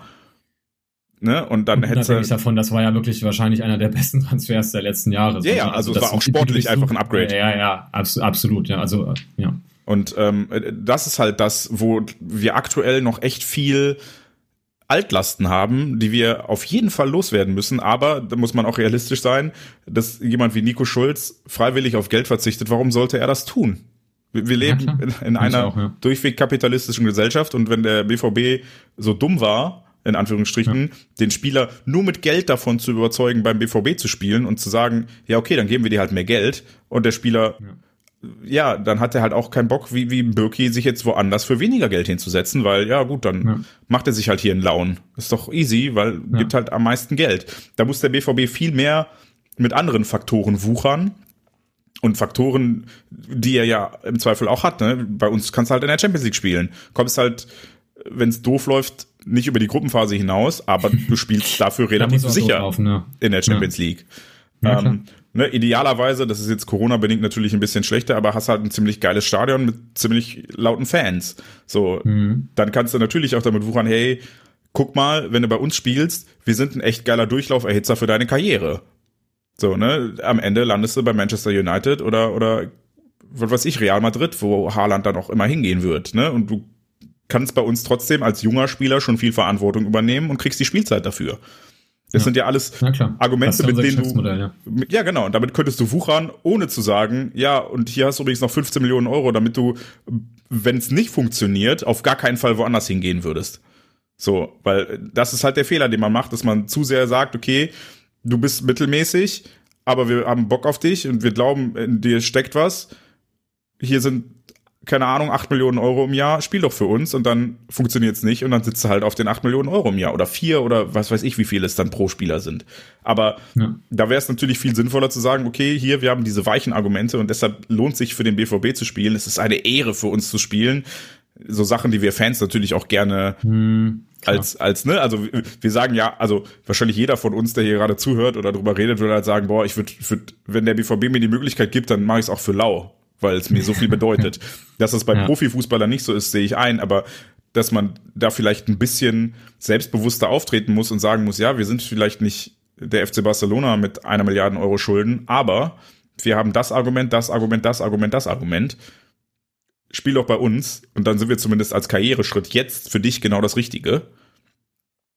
Dann zahlst du denen halt auch keine x Millionen Euro. Problem auf ja. der Seite ist dann aber, du hast halt muss halt alle zwei Jahre einen neuen Kader zusammenstellen. Ja, klar, das stimmt, ja. So, und das ist, glaube ich, auch so eine Sache, die man so ein bisschen verkennt, wenn man dann immer drüber redet, ne? Wir, wir haben eben schon über, über Freiburg gesprochen. Mhm. Und wenn du dann auch den Vergleich zum FC Bayern ziehst, der FC Bayern ist kein Verkaufsverein. Borussia Dortmund ist ein Verkaufsverein. Das muss man einfach so sehen. Und wenn, wenn ich überlege, wenn Jaden Sancho noch bei uns spielen würde in dieser Saison, was wir wahrscheinlich an, an mehr Toren gehabt hätten und dann auch Entlastung für die Verteidigung und dann wahrscheinlich auch weniger Gegentoren und so weiter. Ja. ja, ist halt so. Der ist halt nicht mehr da. Der musste ersetzt werden und äh, Daniel Mahlen hat nicht das Geld gekostet, was Sancho gebracht hat und hat mhm. auch ein bisschen Zeit gebraucht, um sich zu gewöhnen. Macht jetzt sehr zuverlässig seine Tore, spielt aber einen ganz anderen Spielstil und so jemanden wie Sancho findest du halt auch nicht jedes, jedes Jahr. Aber ich glaube tatsächlich, das ist sogar ähm, die, die, der aktuelle Kader ist sogar der Grund, warum ich mir vorstellen könnte, dass manche so ein bisschen enttäuscht sind, weil so ein bisschen hatte man, glaube ich, schon das Gefühl, boah, vielleicht gibt es hier so, so ein kleines Fenster irgendwie, was so Meisterschaft angeht, weil da gab es dann äh, zum einen natürlich den Faktor, dass, dass Haaland ge geblieben ist und du, also wir reden ja wirklich davon, dass man wahrscheinlich einen der, also wenn der sich nicht beide Beine bricht, wahrscheinlich einen der besten Spieler, die es jemals geben wird, bei uns hat. Das muss man sich ja wirklich manchmal, wenn man den Typ Fußball spielen sieht, vergegenwärtigen, dass der gerade bei Borussia Dortmund spielt. Und wer weiß, wie wir in zehn Jahren, wenn der 30 ist, über, den, über seine Karriere sprechen werden. Also da fehlt mir ein bisschen die Fantasie, mir vorzustellen, dass der nicht in die Sphären von den allergrößten des Sports irgendwie mhm. kommen können wird, wo er eigentlich schon ist. Ähm, und ich glaube, dass dieser eine Faktor, du hast ihn noch ein Jahr oder so Gott will, noch ein Jahr länger, aber ich glaube es nicht. Ähm, dann so Sachen wie diese kleinen Zeichen, die man gesehen hat. Das fand ich am Trainingslager auch so auffällig. Äh, Reus, der mehr oder weniger sagt, naja, warum gehe ich denn jetzt nicht zur EM? Ne? Weil, ne? Weil ich mich halt jetzt nochmal regenerieren will, meinen Körper fit machen will und ich will jetzt angreifen. Ich will eine gute Bundesliga. Welcher Titel fehlt mir denn noch? Hat er nicht gesagt, aber das ist ja offensichtlich irgendwie. Ähm, dann hast du im Grunde halt in diesem Sommer einfach nur, nur, in Anführungsstrichen, natürlich fällt dir da auf einen Schlag irgendwie 100 Assists weg, äh, Jaden Sancho abgegeben. Aber du hast halt irgendwie die Mannschaft im Kern so beibehalten mit der Perspektive, dass, und das ist ja auch dann so, so eingetreten, sich ein Jude Bellingham stark verbessert hat, ähm, dass du und das konnte man ja auch nicht so richtig ahnen, aber das war ja auch die Hoffnung, dass ein Gregor Kobel ein klares Upgrade auch auf internationalem Niveau auf der Torwartposition darstellt, ähm, dass dann so ein Spieler ne, wie Akanji und Hummels da die, die, die Form halten und Akanji einfach eine bärenstarke Saison spielt. Und natürlich, klar, da, dann kommt dieser ganze Verletzungsaspekt irgendwie rein. Aber ich glaube, das ist jedenfalls der Grund, ähm, warum so ein bisschen die Enttäuschung dann phasenweise da war, weil man, glaube ich, so dachte, boah, jetzt hast du ja doch anders als in den letzten Jahren nicht so viel abgegeben im Kader, dass du so richtig, ja, dass du wirklich in Anführungsstrichen schlechter geworden bist oder nochmal so von ganz von vorne anfangen musstest, ja. Im Grunde hat man ja sich das so ein bisschen schön geredet, okay, Sancho geht, Malen kommt. Das sind die zentralen Transfers, dann noch eben der Wechsel auf der Torwartposition und damit spielen wir jetzt weiter und wir sind ja irgendwie letztes Jahr damit Pokalsieger geworden und haben irgendwie Manchester City einen richtigen Kampf geliefert in der Champions League. Und ähm, ich glaube, das ist so ein bisschen, wo, worauf so diese Enttäuschung gründet, dass man jetzt halt so, und ich glaube, das ist auch eine Zeitpunktfrage. Jetzt, jetzt bist du halt irgendwie im Winter, hast dann so diese letzte, letzten drei Kackspiele gehabt gegen, muss man leider auch mal sagen, halt, ne, einfach keine guten Mannschaften und holst da dann irgendwie nur einen Punkt in Bochum und holst dann irgendwie keinen Punkt in Berlin und gewinnst dann gegen Fürth, aber ist dann auch irgendwie so, ja, du pfeifst aus dem letzten Loch, bist kurz vorher aus der Champions League rausgeflogen, Meisterschaft ist jetzt irgendwie durch und dann sollst du jetzt diese, diese bisherige Saison bewerten. Und ich glaube, dann ist es irgendwie naheliegend, dass man dann sagt, boah, irgendwie haben wir uns das im Sommer anders vorgestellt, wie wir da dastehen im Winter. Ähm, und ich würde vermuten, dass sich das alleine schon ein bisschen legen wird, wenn es im Februar mit der Euroleague weitergeht. Weil ich finde, dann kommt wieder dieser Faktor, ah ja gut, jetzt spielst du irgendwie in Glasgow, jetzt bist du in der K.O.-Runde, jetzt geht es wieder um diese, ne, um diese magischen Abende und jetzt kannst du diesen Titel holen, der dir als Verein noch fehlt und sowas. Und ich glaube, dann stellt sich die Lage dann auch wieder ein bisschen anders dar, wenn dann auch der im Pokal es dann so ein bisschen ernster wird langsam und die Aufgaben werden schwerer und die, die Runden schreiten voran. Ich glaube, dann hat man auch einfach ein ganz anderes Gefühl zur Saison an sich, als jetzt so in dieser etwas ernüchternden Situation. Du bist im Winter, hast am Ende so ein bisschen dich da durchgeschleppt noch. Meisterschaft ist jetzt irgendwie schon abgefahren. Champions League bist du rausgeflogen und es war irgendwie einfach, ja, es war ja noch nicht mal eng, so, ne, so gefühlt. Ähm, und das ist, glaube ich, ein, so ein Zeitpunktthema, wo man jetzt gerade ziemlich ernüchtert ist, aber wo ich mir vorstellen kann, wenn du irgendwie gut in die Rückrunde reinkommst und dann irgendwie die ersten K.O.-Spiele im Pokal und in der, in der Euroleague dann irgendwie ganz gut laufen, dass du dann wieder so ein bisschen in diesen Flow reinkommst, den ja auch Edith Terzic komplett ausgelöst hatte. Und da sah es ja noch mal düsterer aus letztes Jahr im, im Winter, sonst hätten wir ja keinen Trainerwechsel vorgenommen. Und dann war das ja doch eine total beseelende Saison, natürlich auch mit diesem Wohlfühl-Terzic-Faktor, sage ich mal, äh, der auch Emotionen ausgelöst hat. Aber ich glaube, da ist sportlich ja jetzt nicht irgendwie das ganze Ding schon irgendwie äh, in, in das Kind in den Brunnen gefallen. Ne? Aber ich glaube, was ein wichtiger Punkt ist, den du angesprochen hast, es geht halt gefühlt um nichts. So, der BVB hat mhm. äh, in der Bundesliga äh, nach vorne, nach hinten so viel Luft. Ja, also bis zu Platz, ja, ja. Platz fünf sind sechs Punkte. Also das ist, das ist eine große gefühlte Sicherheit. Nach vorne bist du jetzt neun Punkte zurück inzwischen. Und äh, das war halt vor vier Wochen noch anders. Da warst du vorne auf einen Punkt dran und ähm, ja. ja also, wie du sagst, die Erwartungshaltung, vielleicht geht was dieses Jahr, war halt irgendwie da. Ich fand die schon immer ein bisschen ja. naiv, weil er, erstens hast du mit ähm, einem neuen Trainer selten direkt im ersten Jahr, dass es so richtig, richtig gut läuft. Dafür ähm, ist der BVB mittlerweile viel zu hoch und muss viel zu sehr auf Ergebnis spielen, als dass man sagen könnte, okay, wir opfern jetzt mal hier ähm, so zwei, drei Spiele, um irgendwelche Abläufe einzustudieren. Ja, und ich finde dafür, dass das du jetzt auch schon dreimal gesagt hast, Marco Rose das ergebnistechnisch super geleistet, aber eigentlich ähm, ist es immer das zweite Jahr, wo man dann hm. sieht, was der Trainer wirklich haben will, weil dann hast du noch mal zwei Transferperioden mehr und so weiter, ne, wo du sagen kannst, okay, Trainer probiert jetzt ein Jahr mit dem Spieler, merkt, passt nicht, dann wird er abgegeben und Ersatz geholt, der besser passt und so weiter. Das passiert halt auch erst meistens ein oder zwei Transferperioden später. Muss man jetzt mal gucken, wie viel Geld da ist. Ähm, und deshalb muss man auch ehrlicherweise sagen, das System Bundesliga ist dermaßen kaputt oder das System europäischer Clubfußball eigentlich, wenn man ehrlich ist, ist dermaßen kaputt, dass die Schere halt mit, mit jedem Tag weiter auseinander geht. Ja. So, und äh, da, da sind wir halt im Vergleich zu den Bayern, die, die ihre Spieler nur ganz, ganz selten abgeben müssen und dann meist auch nur, weil sie keinen Bock mehr haben. Also Toni Kroos war mal so einer, der gegangen ist ja, oder Alaba jetzt, ne, die dann ja, sagen, ja, ich hätte jetzt auch mal gern Bock, nicht nur mein Leben in München zu verbringen. Eben. Aber ja. ne, das sind jetzt keine Leute, die aus sportlichen Gründen wechseln müssen. Nee. So, ja. ne, weil ja, ja. Ist halt zweimal Triple geworden. Ja. Eben. Von daher, ähm, ganz kurz vielleicht noch der Punkt zu dem Wettbewerb, den du kurz, den du auch gerade nur gestreift hast. Ich, äh, ich wollte noch mal darauf zurückkommen, gerade den, perfekt. Genau, für den Bundesliga-Wettbewerb ist ja gar nicht nur so äh, dramatisch der Abstand zu, von uns zu den Bayern, sondern eher der Abstand von uns zum Rest. Ne? Das ist ja eigentlich das Absurde, dass du mit äh, ja teilweise dann gegen Ende nicht mehr so geil Leistung und dann äh, relativ vielen Punktverlusten, dass du trotzdem noch so sicher auf Platz zwei bist. Das ist ja eigentlich, das sagt viel mehr, finde ich, über die Bundesliga, als was zwischen uns in Bayern geht, was ja sowieso immer auseinanderfällt.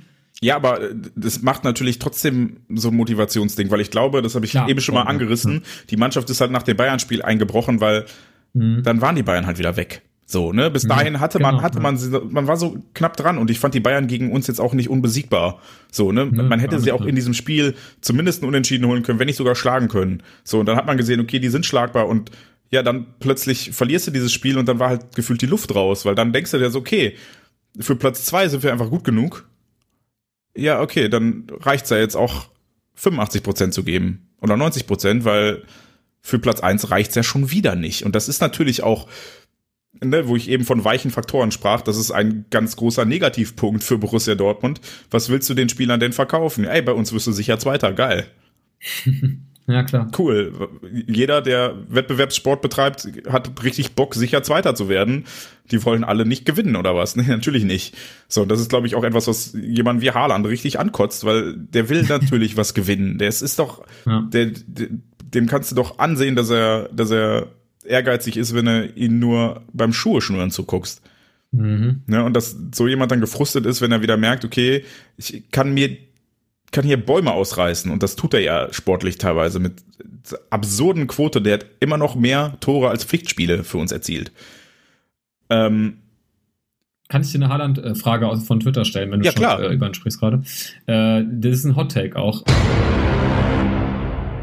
Haaland beim BVB, Fluch oder Segen, wenn einem die Bundesliga egal ist?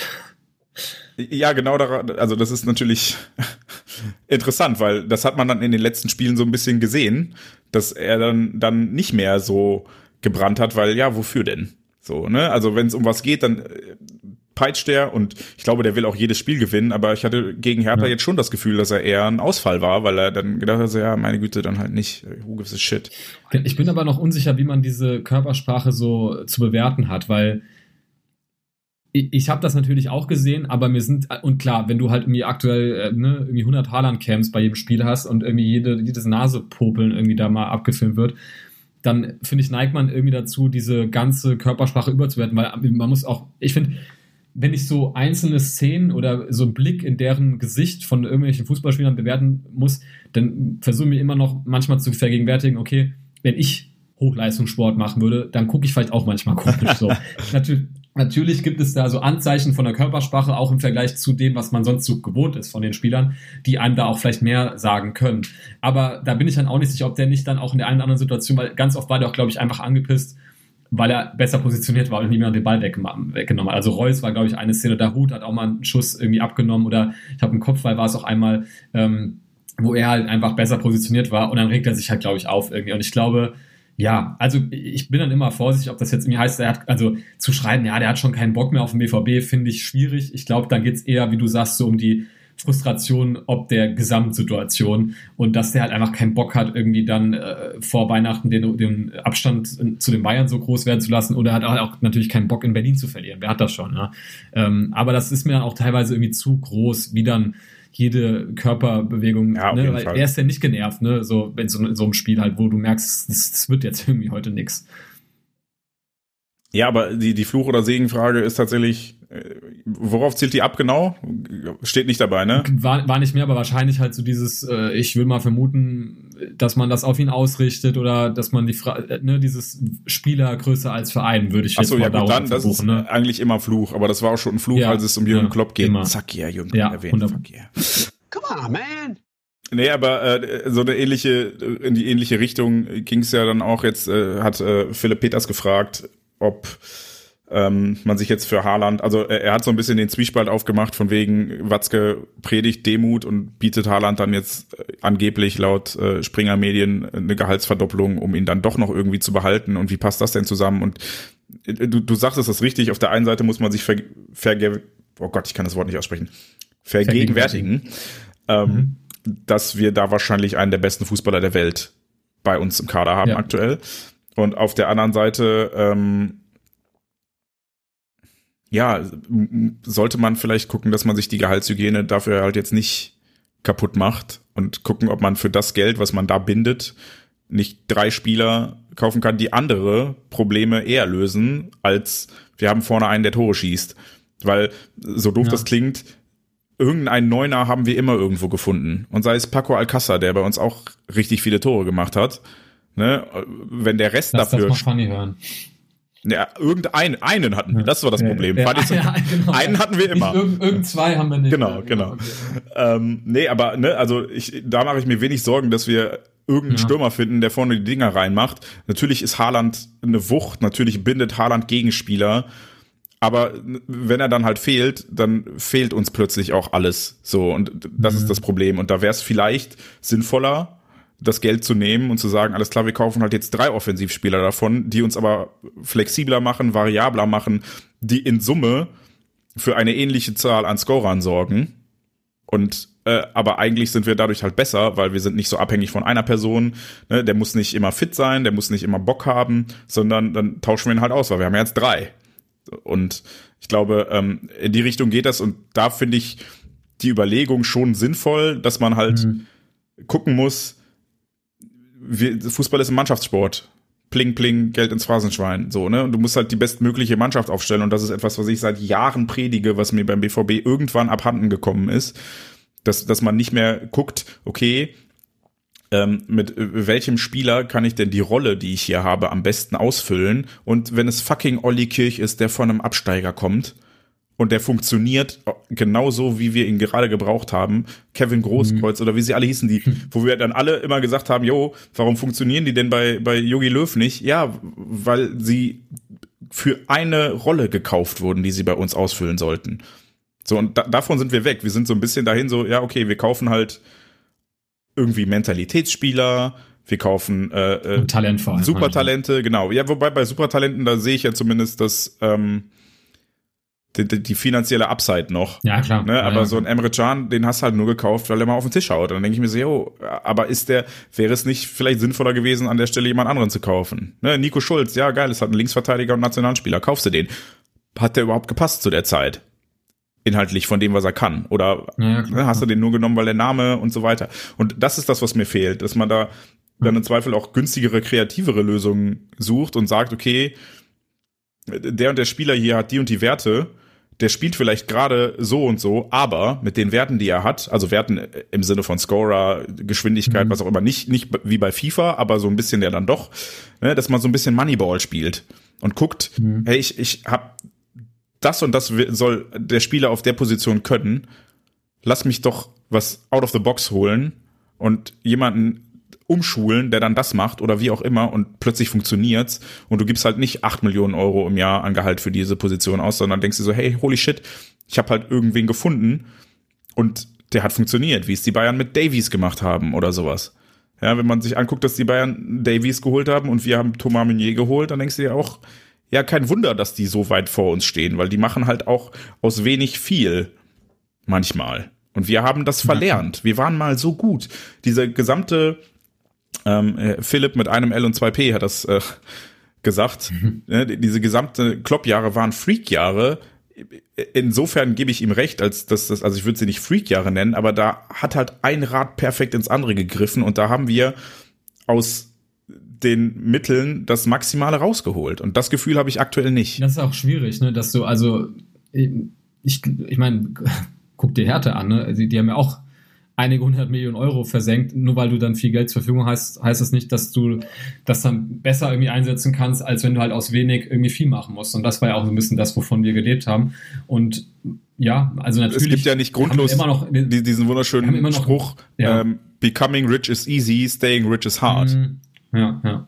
Gut, natürlich hast du, klar, wir haben ja trotzdem auch noch ist ja nicht so, dass jetzt kein Transfer mehr eingeschaltet, man muss, na, sagen wir es mal so, man könnte, glaube ich, sagen, die Grenze irgendwie da ziehen, dass man sagt, wir sind immer noch sehr gut darin, diese jungen Spieler, wo man aber auch immer sagen muss, das klingt dann immer so, als hätten wir irgendwie Haaland entdeckt. Also wahrscheinlich, also zu dem Zeitpunkt hätte ihn halt jeder in Europa ja, ja. genommen. So, also muss man, auch wenn Aki Watzke immer so tun will, als ob wir die Einzigen waren, die dann so dachten, oh, das Ding könnte mal was werden.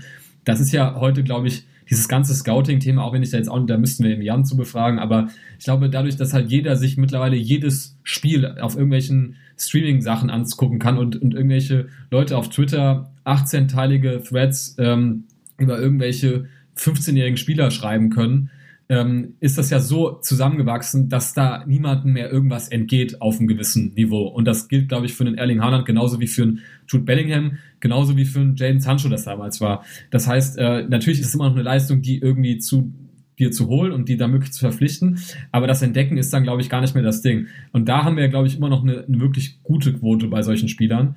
Ähm, wo es halt wirklich hapert, ist, dass halt die Spieler, die wir uns in Anführungsstrichen fertig kaufen, da haben ja. wir halt ein Problem. Und das ist halt das Ärgerliche irgendwie, weil das halt das, was Geld kostet, nicht nur Geld äh, für die Transfersumme oder was auch immer man an den Berater noch zusteckt, äh, sondern halt eben auch für die, ähm, für die Gehälter, ja. die ja dann wirklich teilweise absurd hoch sind. Ähm, und das ist ein bisschen das, was, was frustriert ist, äh, frustrierend ist. Ähm, weil das ist ja die Balance, die du halt im Kader brauchst. Du wirst halt auch, also du würdest auch nicht mit elf Bellings, Bellinghams wahrscheinlich äh, Meister werden. Also mit elf Bellinghams schon, weil das ist halt schon ein sehr, sehr geiler Typ.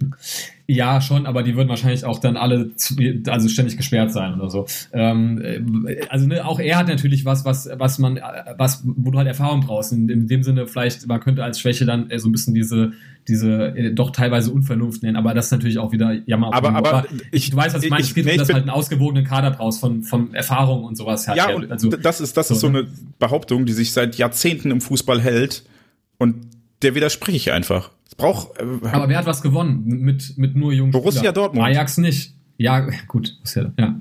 Ja, klar. Aber wen hatten glaube, wir denn 2011? Antonio da Silva. Wow, geil. Mega viel Erfahrung. Idee der auch nur eine halbe Saison ja, gespielt weiß, hat. Ne? Also ich kenne deinen Punkt, aber, ich, aber das ist halt so aus, also das fühlt sich schon so aus der Zeit gefallen an, weißt du? Also das ist halt so. Ja, aber aber ne, ich so, finde, ich finde die Aussage, man braucht Erfahrung, fühlt sich noch mehr aus der Zeit gefallen an, weil das ist halt. Ich weiß nicht, aber du gewinnst ja zum Beispiel halt auch nicht die Champions League 2013 so und ich glaube gerade deshalb, weil das am Ende halt dann und weil der Schiedsrichter uns Arjen Robben halt gewonnen hat. Ne, weil ja, der Schiri uns beschissen also, weißt, ich meine.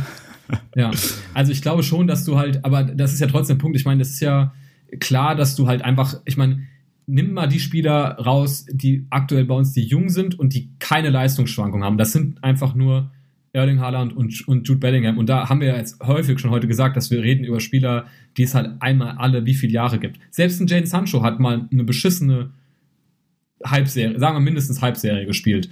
So, und ähm, ich finde, dass dieses, dieses, also so ein Grundniveau unterschreitet halt Marco Reus zum Beispiel selten. Und das ist mein Punkt so ein bisschen. Und äh, es ging ja wirklich nur darum zu sagen, es ist ärgerlich, dass man sagt, man ist so gut darin, diese jungen Spieler zu, zu sich zu lotsen und die zu entwickeln. Und man ist nicht schlecht, aber man ist auch nicht besonders gut darin, ähm, die gestandenen Spieler, die sofort einschlagen sollen, die sofort eine Aufgabe, wie du sagst, ganz richtig erfüllen sollen, dass man die einbindet und dann da noch Geld versenkt. Das ist ein bisschen das Ärgerliche, glaube ja, ich. Auf jeden Fall. Also ich würde fünfmal lieber jemanden wie Kobel nehmen als jemanden wie Jan. Und das geht nicht ja, darum, ja.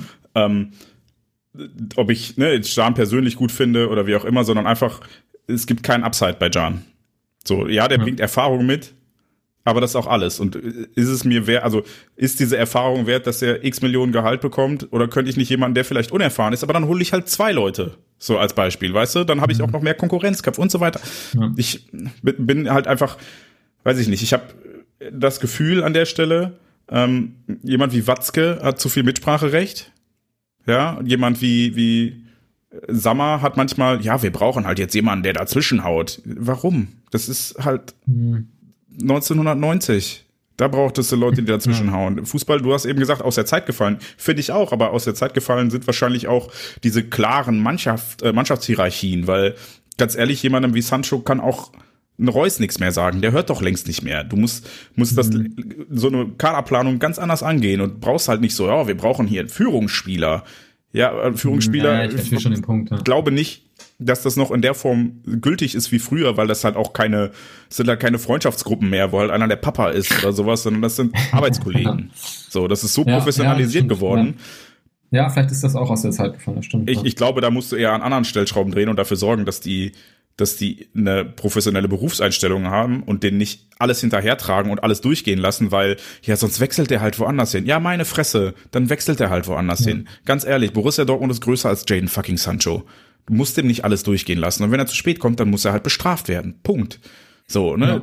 Ja. Ja, das, das sind so Sachen, wo du halt Disziplin auf die Weise reinkriegst und nicht indem du dir jemanden holst, der halt Erfahrung hat. Glaube ich nicht. Nee, dran. ich verstehe auf jeden Fall deinen Punkt. Ne? Und dann sind wir nämlich an dem Punkt, dass wir wieder dahin kommen, die nicht fertigen Spieler, hast du ja richtig gesagt, die funktionieren auch nicht alle. Wir hatten auch einen Emre Moore, wir hatten auch einen Alex Isaac und so weiter. ja, ja, ja. Der jetzt gut ist, ja. Ja, ja. Zumindest Alex Isaac. Emre Moore nicht, der ist aus dem ist nichts Nee, aber bei Alex auch. Isaac, ich verstehe auch bis heute, absolut, was man eben ja. gesehen hat. Ja, ja, absolut, ja, ja. Das ist, äh, ja. Aber äh, da lief es dann so falsch, dass man ihn am Trainer vorbeigekauft hat. Ja, das stimmt, ja. Ja, aber äh, auf der anderen Seite ist natürlich alles Diskussion, die wir schon zu Genüge hatten und wir werden es wahrscheinlich nicht auf. Und ich, was ich mal erfrischend finde, wenn ich andere Podcasts höre, in denen über den BVB gesprochen wird und da sagen schon die Leute, ja, also wir wiederholen uns jetzt. so, ja, willkommen in unserer Welt. So, wir müssen das paar Mal im Monat machen, ja. Ich habe hier ja. Äh, tatsächlich aber noch eine Frage, die, die ich sehr interessant okay, ja. finde, weil dann schließen wir auch dieses ähm, Erwartungshaltungsding mhm. ab. Ähm, und zwar von Chris, der gefragt hat, was muss passieren, damit eine Dortmunder Leistung wieder als Erfolg gesehen wird? Ne, Meisterschaft, Champions League Halbfinale, Pokalsieger. Was ist ein Ziel, das Fans zufriedenstellt? So, ich kann dir, ich sag dir eine ehrliche Antwort und eine Antwort, die man immer, die man in Dortmund gerne sagt, aber die finde ich nicht so ehrlich. Ähm, die, die man immer gerne so raushaut, ist halt dieses, ja, mir ist es alles egal, solange da eine Mannschaft auf dem Platz steht. Die, wahrscheinlich würdest du das auch sagen, aber ich, ähm, ohne, also jetzt nicht als Angriff gemeint, aber das ist halt immer das, ja, und es ist doch egal und Hauptsache, ich denke so, nee, es macht schon mehr Spaß, einfach Titel zu gewinnen. Ne? Also muss man, also es war, wie geil war das halt, auch trotz jetzt ne, keine Zuschauer, wie, wie beseelt war dann doch die, die Fanseele, als man diesen scheiß Pokal endlich mal äh, gewonnen hatte, dann auch gerade gegen, gegen, ähm, gegen Leipzig. Und natürlich kann man viel besser auch mit Niederlagen leben, wenn du gegen, äh, also so ausscheidest aus der Champions League wie meinetwegen gegen Man City und nicht so wie diese Saison. Das ist ja völlig, völlig klar. Ähm, allerdings finde ich schon, dass ja, das ist, also natürlich will ich jetzt auch nicht diese klaren, ja, also in der Bundesliga muss der Platz sein und in der Champions League muss die Runde sein und der Pokal so und so. Aber ich finde schon, dass ähm, Borussia Dortmund, ja, dass man doch in dem, im Pokal immer mal da zugreifen sollte, wenn es die Gelegenheit ergibt. Und so war das ja dann auch in der Saison, wo Bayern sich dann halt eben verabschiedet. Und das sind dann nun halt diese Gelegenheiten, die man ergreifen muss. Ähm, und ich bin mal gespannt, wie es jetzt in der Euroleague wird.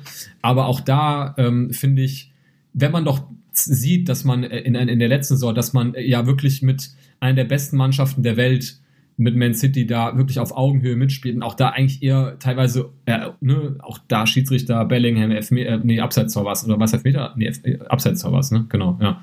Ähm, also unglücklich irgendwie teilweise auch dann äh, da den Klub zieht. Nee, Foulspiel, genau, ja. Ähm, dann finde ich schon, dass das dann ja auch irgendwie bedeutet, okay, da muss man sich halt dann auch in einer sicherlich stark besetzten Euroleague mit allen messen können, so. Und ähm, ja, also ich bin da, ich habe da irgendwie so zwei, zwei Zeitpunkte, von denen ich das bewerte. Ich finde, bevor, also vor den Ereignissen, stapel ich schon auch gerne hoch, weil ich dann denke, so, ja, ich würde, ich denke, glaube ich, wie ein Sportler. Ich denke mir so, ja, ich brauche auch gar nicht mitspielen, wenn ich nicht den Scheißpokal mhm. gewinnen will oder die Meisterschaft gewinnen will. Aber ich bin dann auch natürlich in der Lage, das im Nachhinein dann einzuordnen und dann eben die insgesamten Faktoren, die wir jetzt ganz häufig besprochen haben, aber jetzt auch gerade lang besprochen haben, zu berücksichtigen und auch die die, in, die situativen Faktoren in dem Spiel, warum gab es dann die eine Entscheidung oder gab es da Verletzungen und so weiter, das kann man danach im Blick nehmen, aber ich finde so als Ziel, ja, Borussia Dortmund soll die, die Euroleague gewinnen, so, fertig. Also natürlich, das ist so, aber ich bin dann auch nicht traurig, wenn es dann unter so Voraussetzungen, mit denen man leben kann, dann halt nicht passiert. Und das finde ich ist so eine Sache, so Erwartungshaltung im Vorfeld. Und was macht dich dann wirklich im Nachhinein zufrieden? Und im Nachhinein natürlich kann man dann besser mit leben, wenn man eben das auf dem Platz gesehen hat, was man sich so wünscht ähm, aber das ändert nichts daran, dass ich finde, dass man da von den Zielen her schon auch selbstbewusst dran gehen sollte.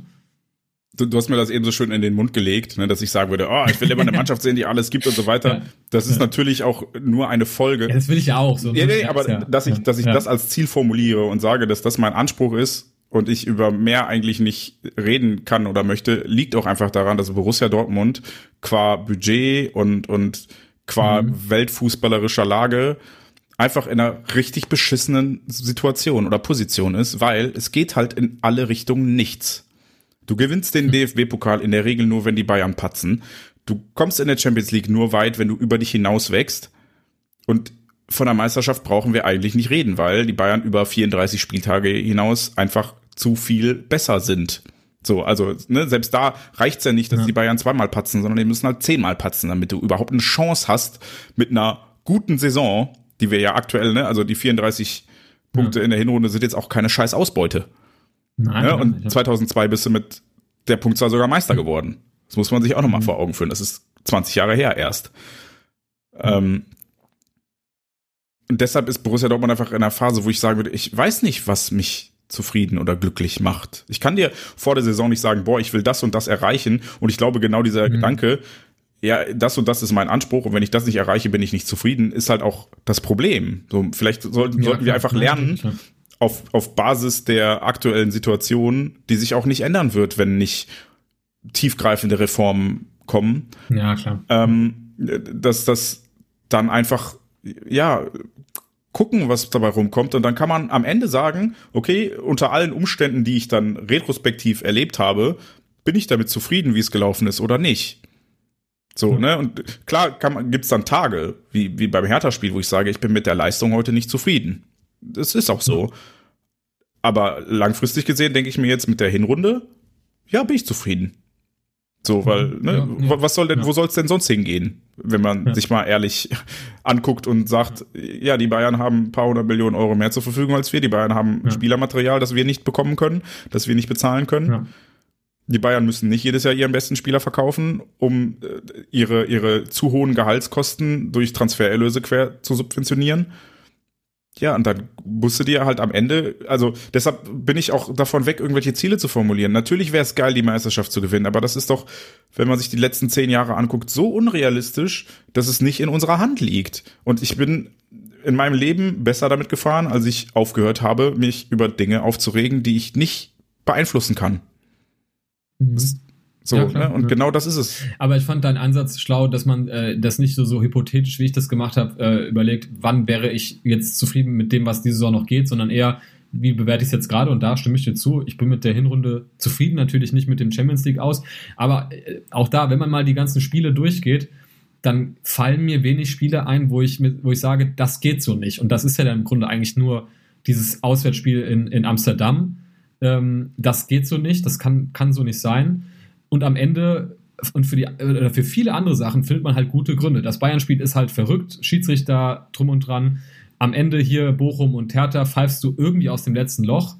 Ähm, das beim Leipzig-Spiel genauso, da war dann auch irgendwie, ne, da war dann auch nicht mehr, nicht mehr viel Substanz äh, da. Ähm, und am Anfang hast du halt dann dieses Thema, dieses Ding da in, in Freiburg, wo du irgendwie gerade in die Saison reinkommst und dann nicht weißt, dass das eine Mannschaft ist, die halt irgendwie in dem Moment vielleicht sogar weiter war, ja. einfach als wir das zu dem Zeitpunkt waren. Und dann, wie soll ich dann jetzt mit dieser Hinrunde jetzt super unglücklich sein, wenn man dann halt irgendwie, und das ist halt der, dieses, dieses Thema, was wir jetzt ja die ganze Zeit schon haben, dass man halt trotz dieser grundlegenden Ansichten und Erwartungen halt dann doch immer noch mal auch ein bisschen ins Detail gucken muss und das halt nicht ganz voneinander trennen kann. Und dann komme ich auch, was Erwartungshaltung angeht und so oder Zufriedenheit angeht zum Ergebnis. Mit der Hinrunde kann ich so auf jeden Fall gut leben. Ja. Aber ich, ich würde halt einfach davon weggehen, mir vor der Saison, also äh, nein, anders. Ich finde das richtig, was du gesagt hast, das habe ich auch letzte Folge mit Lino schon besprochen. Als Wettbewerbssportler geht man immer mit dem Ziel, in einen Wettbewerb ihn gewinnen zu wollen.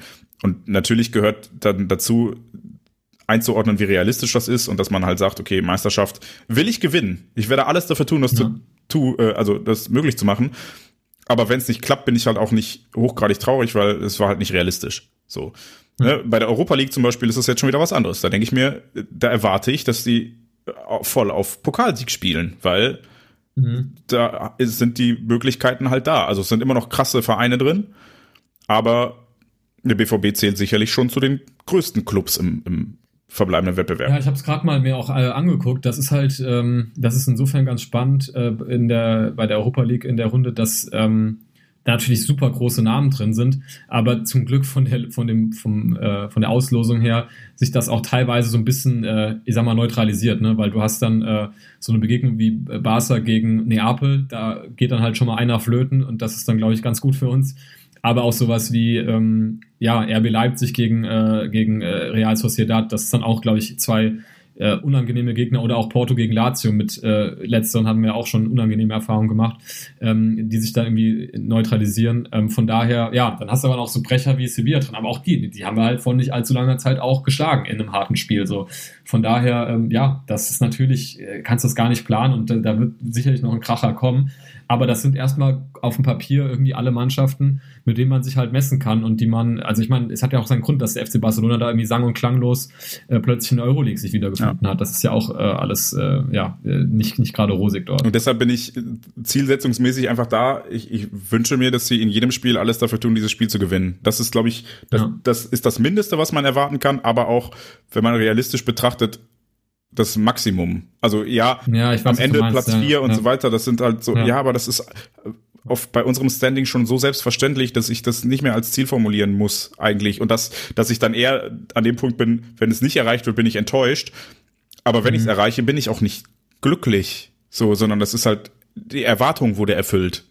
Ne? und, und ich glaube, was zufriedenstellen würde, wäre, wenn diese Erwartungen übertroffen würden, aber da sind wir halt an einem Punkt, dass diese Erwartungen so hoch sind, weil der BVB ist nun mal die zweitpotenteste Mannschaft oder der zweitpotenteste Verein in Deutschland.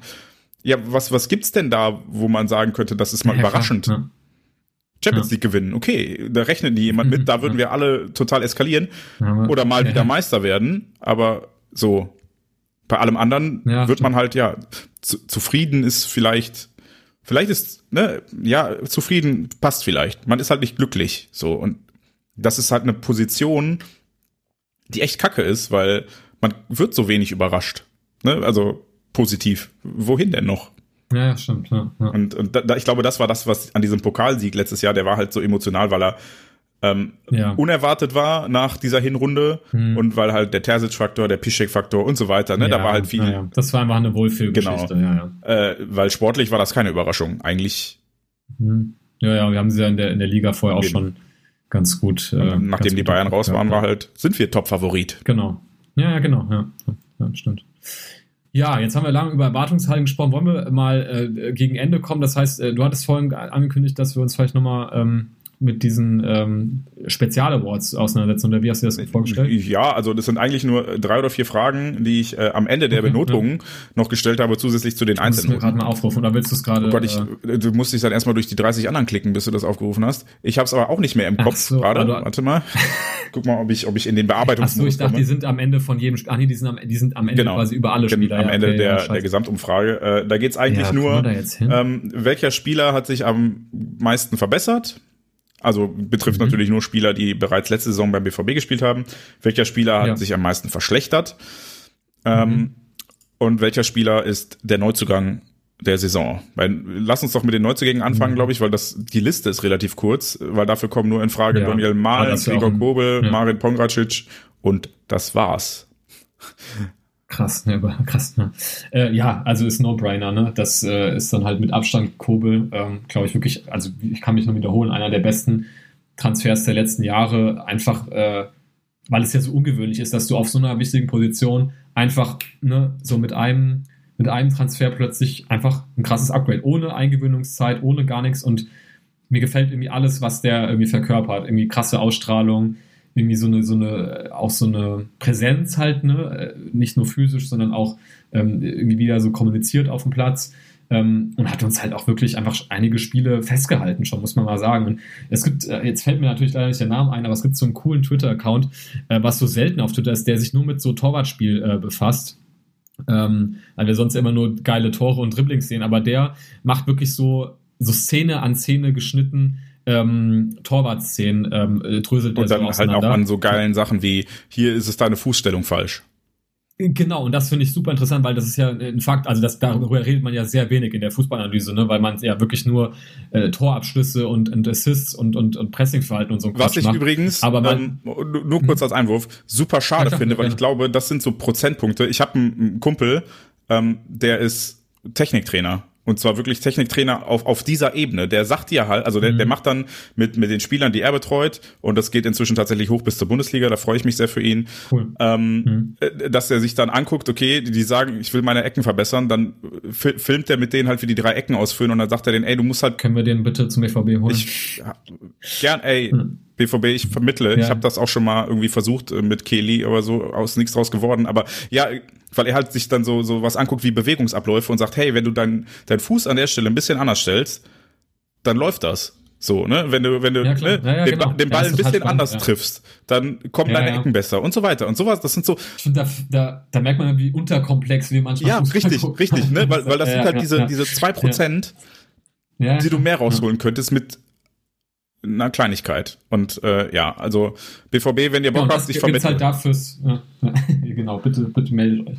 Genau, und das finde ich halt da beim Torwartspiel so interessant, weil da genauso Sachen sind, wo er halt ganz oft, ähm, ich muss mal den Account raussuchen, wirklich spannend. Volker ähm, würde mit Sicherheit ganz verlinken. oft, ähm, ja, ja, genau. Ähm, also Krieger Kobel lobt, weil der halt wirklich ja, wie der sich dann schon ganz früh äh, bewegt und Situationen antizipiert, äh, um dann wirklich genau auf einen Zentimeter genau da zu stehen, wo er stehen muss, wenn er halt dann einen Schuss aus 25 Metern pariert. So, also es ist wirklich total genial, was der da in, äh, so rausgießt in diesem äh, Torwartspiel von Gregor Kobel. Und natürlich muss man auch dazu sagen, ähm, ist der Pick auch so eindeutig, weil halt einfach, ähm, ja, Pongacic ist halt ja keiner, der irgendwie jemals für gedacht war, jetzt da ähm, ja, so eine äh, krasse tragende Rolle einzunehmen beim BVB. Ähm, und Donje Mal natürlich dann schon eher, das wäre dann eher das, die Kragenweite äh, von Gregor Kobel, was den Vergleich so angeht. Aber da ähm, hat es halt einfach, vor allem am Anfang, einfach die Startschwierigkeiten waren, waren einfach zu, also der Motor hat zu lange gestottert. Jetzt habe ich schon den Eindruck, dass es immer mehr ähm, in die Richtung geht, in, in, was man sich da so vorgestellt hat, ähm, was sich ja dann auch wirklich in den Statistiken auch wieder wieder gespiegelt hat. Da bin ich mal gespannt auf die auf die Rückrunde. Aber äh, ja, ich glaube, da führt kein Weg an Kobel vorbei. Das unterschreibe ich einfach. Ähm, mit, mit einem. Da kannst du den nächsten. Mit, mit einem Widerspruch allerdings finde, was mir bei Kobel bisher noch so ein bisschen fehlt, ist die Unhaltbaren zu halten. Hm, ja, ich weiß, also dass man so, ja, ich ja, also verstehe, du, was du meinst. Auf der anderen Seite, als ja, du eben ja. gesagt hast, der hat schon so manchen Sieg festgehalten, dachte ich, ja, weiß ich nicht. Es gab, glaube ich, ein Spiel, wo ich gedacht habe, okay, da hat er eine Parade nach der anderen gehabt, so in einer schwierigen Phase, aber wo er mal wirklich einen gehalten hat, wo ich gedacht habe, holy shit, jeder andere Torwart hm. hätte den reingelassen. Das war noch nicht dabei. Ja, ich überlege gerade, es war, ähm oder war dann ja, zu selten dabei, sagen wir so. Ne? Ich will nicht sagen, ja, ja, ja, ich weiß, was du meinst, ja, ja, ja. Aber gut, das ist dann natürlich auch, auch, auch auf hohem Niveau natürlich. Aber ja, ich, ich, ich sehe den Punkt. So. Aber dann mach du doch das nächste, dann kannst du vorlegen, wenn ich dann wieder vielleicht mich anschließen muss. Ich finde das nächste tatsächlich relativ schwierig. Ich, ich würde gerne on a high note enden und deshalb würde ich jetzt als nächstes den ja am meisten verschlechterten Spieler nehmen und ich hm, scroll ja, gerade so durch die Kaderliste. Ähm, und es gibt ja. halt so, so Sachen, die, die so offensichtlich sind, dass sie mir zu dumm sind zu nennen. Roman Bürki. Ja, das ist halt, da braucht man so, halt ne? Problem, ist klar. Ja. Ähm, weiß ich nicht. Also ich Matteo Morey kann auch nichts dafür, so, ne? Und dann, dann wird's ja, halt echt klar. schwierig, weil die anderen, da habe ich jetzt bei wenigen das Gefühl, dass sie wirklich irgendwie einen Schritt zurück gemacht haben. Nenne ich jetzt. Gut, es muss ja nicht unbedingt bedeuten, dass sie schlechter geworden sind, sondern einfach, äh, dass das Jahr für die dann, aber klar, dadurch, also das Problem, glaube ich, bei uns ist, dass alle Formschwächen bei uns korrelieren mit Verletzungen. Ja. Äh, und dann ist es halt schwer, dass den, also natürlich ja, ist das jetzt irgendwie scheiße äh, gelaufen für einen Rafa Guerrero, aber er war halt auch oft verletzt. Und natürlich hat sich halt auch Emre Can oft ein bisschen dusselig angestellt, aber auch der hatte nie so richtigen Lauf irgendwie sich äh, Und ich würde können. zum Beispiel bei, bei, bei Emre ja. Can war der letztes Jahr bedeutend besser. Ja, klar, ich glaube, das ist Echt? irgendwie so ein, ein Ach so, nee, genau, ja. Nee, also nee, ich meine, genau, ich stimme zu, ja, genau. Ähm, wahrscheinlich, also vielleicht würde man noch am ehesten irgendwie bei, bei Axel Witzel landen, ja, keine das, Ahnung. Also das ist jetzt gemeint zu vergleichen, der war ja lange verletzt, aber in, sagen wir verglichen zu dem, was der gespielt hat, als er zum BVB gekommen ist, das finde ich schon äh, eklatant. Ja, also für mich wären es dann auch wahrscheinlich Witzel, Guerrero, aber verletzungsbedingt. Und dann genau. wird's halt auch schon, ja, bei Hummels haben wir ja eben schon ausführlich drüber gesprochen. Ja. Ist vielleicht ja. ein bisschen unfair, so, auch da tut man so ein bisschen Unrecht. Aber leistungsmäßig so, ne, das erste Tor gegen die Bayern ja. geht halt so sehr auf seine Kappe, dass ich halt sagen würde, okay, der ist, ist nicht mehr so der Leuchtturm in der Endverteidigung und dass er halt jetzt, dass wir Akanji höher werten am Ende, ist halt auch, dann hat Hummels vielleicht ein bisschen verloren. Aber ähm, naja, aber das kann man sich ja so in der Summe so ein bisschen drauf einigen. Ne? Ja, aber dann sind wir uns ja relativ einig. Okay. Dann ähm, ja. End on a High Note, Most Improved Player. Okay. Ja, also ich würde schon dann sagen, wirklich, ähm, wirklich Julian Brandt, das äh, haben wir ja schon vorher länger drüber, drüber gesprochen. Ähm, da, da, das Einzige, was mir da jetzt noch fehlt, sind schon noch ein bisschen weniger defensive Aussetzer, das finde ich cool.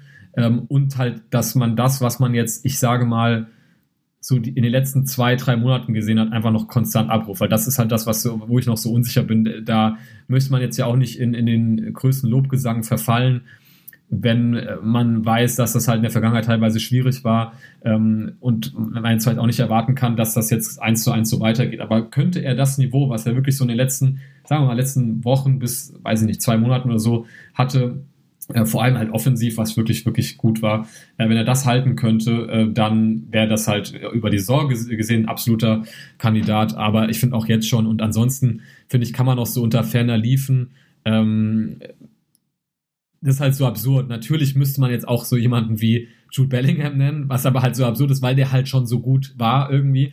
Aber natürlich macht er auch riesige Schritte und selbst ein Erling Haaland, ich meine, überleg mal, im Trainingslager habe ich ihm dabei zugeguckt, wie der, als er nach dem, als alle gegangen waren, wie er dann mit links Torschüsse und, und Kopfbälle geübt hat. Und er hat halt, er äh, mit rechts, sorry, ähm, und er hat halt inzwischen schon mehrere Kopfballtore und auch Tore mit rechts erzielt. So, ne? Das muss man sich halt auch mal vergegenwärtigen, dass der Typ sich halt immer noch verbessert hat, aber das fällt einem dann halt nicht so auf, weil der halt immer schon so gut war. Ähm, aber ansonsten muss es dann halt irgendwie Julian Brandt sein. Ne? Ich äh, äh, finde sehr schön, dass genau dieses Bellingham-Haaland-Argument hätte ich jetzt auch gebracht, im Sinne von, die ja. haben sich äh, noch mal krass gebessert, aber die waren ja in, in den Zeugnissen, den Jahresendzeugnissen schon unter den Top 3. Ja. Mehr, mehr als eins geht halt Genau. Halt, ja. Ähm, ja. Ich würde trotzdem noch eine Top 3 nennen. Mhm. Ähm, und zwar Marius Wolf auf Platz 3, ja, Thomas Meunier absolut, auf Platz 2 und Julian Brandt auf 1. Mhm. Ja. Nee, die natürlich auf einem ganz anderen Niveau, aber in ihrem in ihrem Rahmen sozusagen haben, äh, also Meunier und, und, und, und, Wolf jetzt, finde ich echt, ähm, ja, hatten sie mehr Grund zur Freude als in den letzten Spielen. Ist natürlich, ne? also äh, prozentual dann auch verglichen, ne, so, ja. so, wenn du jetzt Bellingham sagst, der ist von, von 95 auf 98, das sind natürlich die besonders schwierigen Prozent. Aber wenn ja, halt klar, halt jemand genau, wie Meunier ja. kommt, der von 20 auf 70 Prozent gesprungen ist, seiner Leistungsfähigkeit quasi, ne, dann wirkt das größer. Naja, klar. Ja. Ja, ja, ja, das ist immer das Ding mit diesen Verbessern und Verschlechtern. Das ist immer sehr perspektivabhängig, das stimmt, ja. Gut. Schön. Dann haben wir auch wirklich ein, noch. Jetzt bin ich doch, jetzt bin ich wieder glücklicher als zwischendrin. Schön. Ähm, ja. Es, gut, es war nicht alles schlecht. Nein, also wirklich, also ich sag mal so, eine Nachricht raus an die BVB-Fans. Ähm, seid, seid, seid frohen Mutes irgendwie. Ich glaube, da geht noch was irgendwie in dieser Saison. Also da ähm, mag vielleicht in der Meisterschaft und selbst da, vielleicht wird es zumindest irgendwie vom Gefühl her noch mal ein bisschen spannend, wenn dann doch mal Bayern noch mal irgendwo Punkte liegen lässt und wir vielleicht noch mal was holen. Und dann hat man vielleicht immer noch mal zwischendurch diesen, keine Ahnung, ne, man kennt das, so diesen drei, vier Punkte Abstand, wo es dann am Ende dann zwar trotzdem nichts wird, aber wo man sich zwischen, zwischendurch zumindest vielleicht, vielleicht sogar in Richtung ähm, äh, Begegnung gegeneinander vielleicht noch mal, dass da vielleicht noch irgendwie theoretisch was ginge. Das ist ja dann zumindest was, was der Spannung irgendwie gut tut und äh, selbst wenn es dann am Ende dann hinten raus nichts, äh, trotzdem nichts wird, äh, lässt sich das Ganze ja besser angucken und ja, ist vielleicht auch für einen Spieler irgendwie geiler, wenn die Spannung da hoch ist und ansonsten ähm, Euroleague ist ja auch irgendwie cool mal. Also kann man sich ja auch irgendwie schön reden, finde ich indem man einfach mal äh, was anderes sieht, außer Arsenal, äh, Real Madrid und äh, keine Ahnung, was, was da halt noch Ich weiß so nicht, wann du Arsenal zuletzt im Europapokal gesehen hast, aber die spielen schon länger. Ja, aber ich meine, ich meine so diese, diese, diese Gegner, die man mal in dem Zeitraum irgendwie ständig irgendwie hatte, irgendwie, was war, was denn noch so unsere, unsere Kandidaten? Wen haben wir noch gerne gehabt? Ja, aber es sind halt mal, ist mal jemand, so Vereine, die man jetzt nicht jedes Jahr irgendwie bespielt, so wie Glasgow Rangers, was ja wirklich ein extrem geiles Los ist, wenn man denn da so hinfahren könnte, wie das, äh, wie das sonst äh, gewesen wäre. Die, die Diskussion naja, hatten, auf, hatten Lino und ich auch schon, von daher. Ja, wir wollten positiv ja. aufhören, also versuchen wir es auch, ja. Ähm, ja, ansonsten würde ich schon mal, du kannst gerne danach nochmal äh, das, das eigentliche Schlusswort machen, aber äh, von meiner Seite schon mal ähm, das Ganze äh, ein Schleifchen dran, äh, wie, binden, wie, wie sagt das Fanny immer? Ich kann ein Schleifchen drum machen, glaube ich, sagt immer. Drum machen, okay, ja. Ähm, hat wieder sehr viel Spaß gemacht. Ähm, ich hoffe, ihr bleibt uns weiterhin äh, wohl gewogen, gesonnen. Guck mal, jetzt, jetzt bringe ich alle äh, Sprichwörter durcheinander. Ich bin nicht sehr gut darin. Aber ihr wisst, was ich meine. Ähm, schaltet weiterhin ein, wenn äh, auf Ohren auf Sendung geht. Wie ich vorhin schon sagte, wir werden bestimmt dann nochmal ähm, das ein oder andere äh, ja, Bonbon euch äh, hier akustisch abliefern können. Und ähm, ich bin echt ja, sehr gespannt, was dir da vorschwebt. Du hast mir noch nicht mal was davon ja, nee, erzählt. Jetzt, jetzt musst du. Nee, nee, doch, nichts, was du nicht schon okay. weißt, aber wir haben ja noch so, also ein paar Ideen noch über, oder ein, zwei Gäste hat man ja immer so ein bisschen im Kopf, die man mal. Und das sind ja immer irgendwie schon dann bessere Folgen. Oder auch sowas wie die Noten, das ist ja auch ein bisschen was Besonderes. Also so ein paar Sachen gibt's ja immer mal.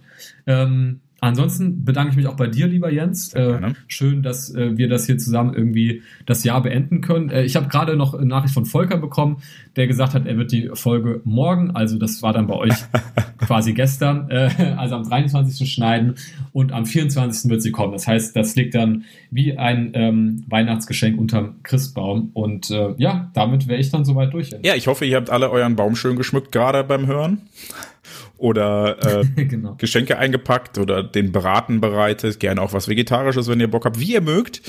Ähm, und falls nicht, dann hoffe ich, dass ihr das gestern, vorgestern oder in den letzten Tagen alles erledigt habt und wünsche euch auf jeden Fall ähm, entweder jetzt, jetzt aus meiner, aus, aus der heutigen Situation vorsorglich und wenn ihr das hört, vermutlich nachträglich ein ganz, ganz schönes Weihnachtsfest im Kreise eurer Liebsten. Übertreibt's nicht, ihr wisst, theoretisch nur mit zehn Leuten oder 15 aktuell, je nachdem, wo ihr seid, noch weniger. Ähm, nehmt das ernst, bitte. Ne? Also nur weil mehr erlaubt ist, heißt das nicht, dass mehr sinnvoll ist. Passt auf euch auf, bleibt gesund, haltet Abstand, testet euch regelmäßig und lasst euch impfen, denn nur so besiegen wir gemeinsam diese fucking Pandemie, die uns allen auf den Senkel geht und ja, die uns jetzt leider das wunderbare Ereignis raubt, nach Glasgow reisen zu können. Denn es ist genauso, wie du gesagt hast, eigentlich ist die Europa League ein bisschen geiler, weil halt mal andere Ziele dabei sind und jetzt kann man nicht mhm. mal hinfahren. Das ist sehr ärgerlich. Ja. Schön. Aber ja, äh, wir wollten genau, ja, genau, positiv. Nee, aber ich schließe mich natürlich deinem, deinem Aufruf äh, zu 100 Prozent an. Frohes ja. Weihnachtsfest Gut. an äh, alle Zuhörerinnen und Zuhörer. Ähm, macht gerne die Benotung. Es ist, wie gesagt, ist ein bisschen Arbeit, mhm. gebe ich zu. Und äh, vielleicht fällt einem zu Papadopoulos und Maloney nicht so viel ein, aber die haben halt Pflichtspiele gemacht, also haben sie auch eine Note ja. verdient. Ähm, und der hat eine coole Frisur, der Papadopoulos. Dafür gibt's auch Noten. Ja, eben. Ja. Und ähm, kommt gut ins neue Jahr. Wir freuen uns auf ein hoffentlich ja etwas weniger frustrierendes, gesundheitsmäßiges 2022 und vielleicht auf ein überraschend positives 2022, was den Fußball betrifft. Ja, Georg, bevor ich jetzt die, die letzten zwei Worte sage, hast du noch was? Nee, du darfst sie sagen. Sag sie. Frohes Fest und guten Rutsch. Eher BVB.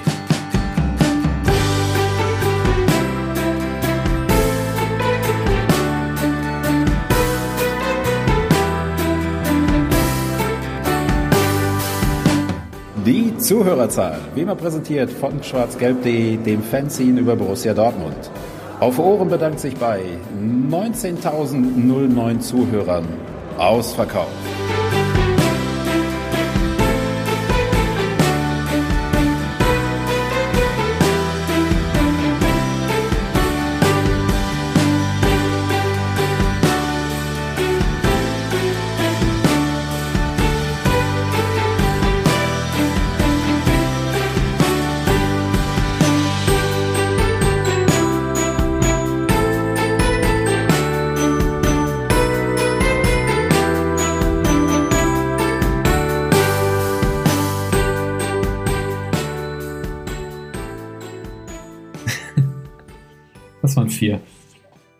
Frohes Fest und Okay. Frohes Fest und guten Rutsch sind fünf. ja, das und habe ich jetzt mal ausgeklammert. Frohes Komma, gute und Ich hoffe, Volker lässt das einfach okay, dann, auch wenn es nicht die Eichelsäure Ja, ja, genau. Ja. Tschüss. So, jetzt kannst du, ciao, ja, jetzt kannst du auf äh, Stopp klicken, genau, ja.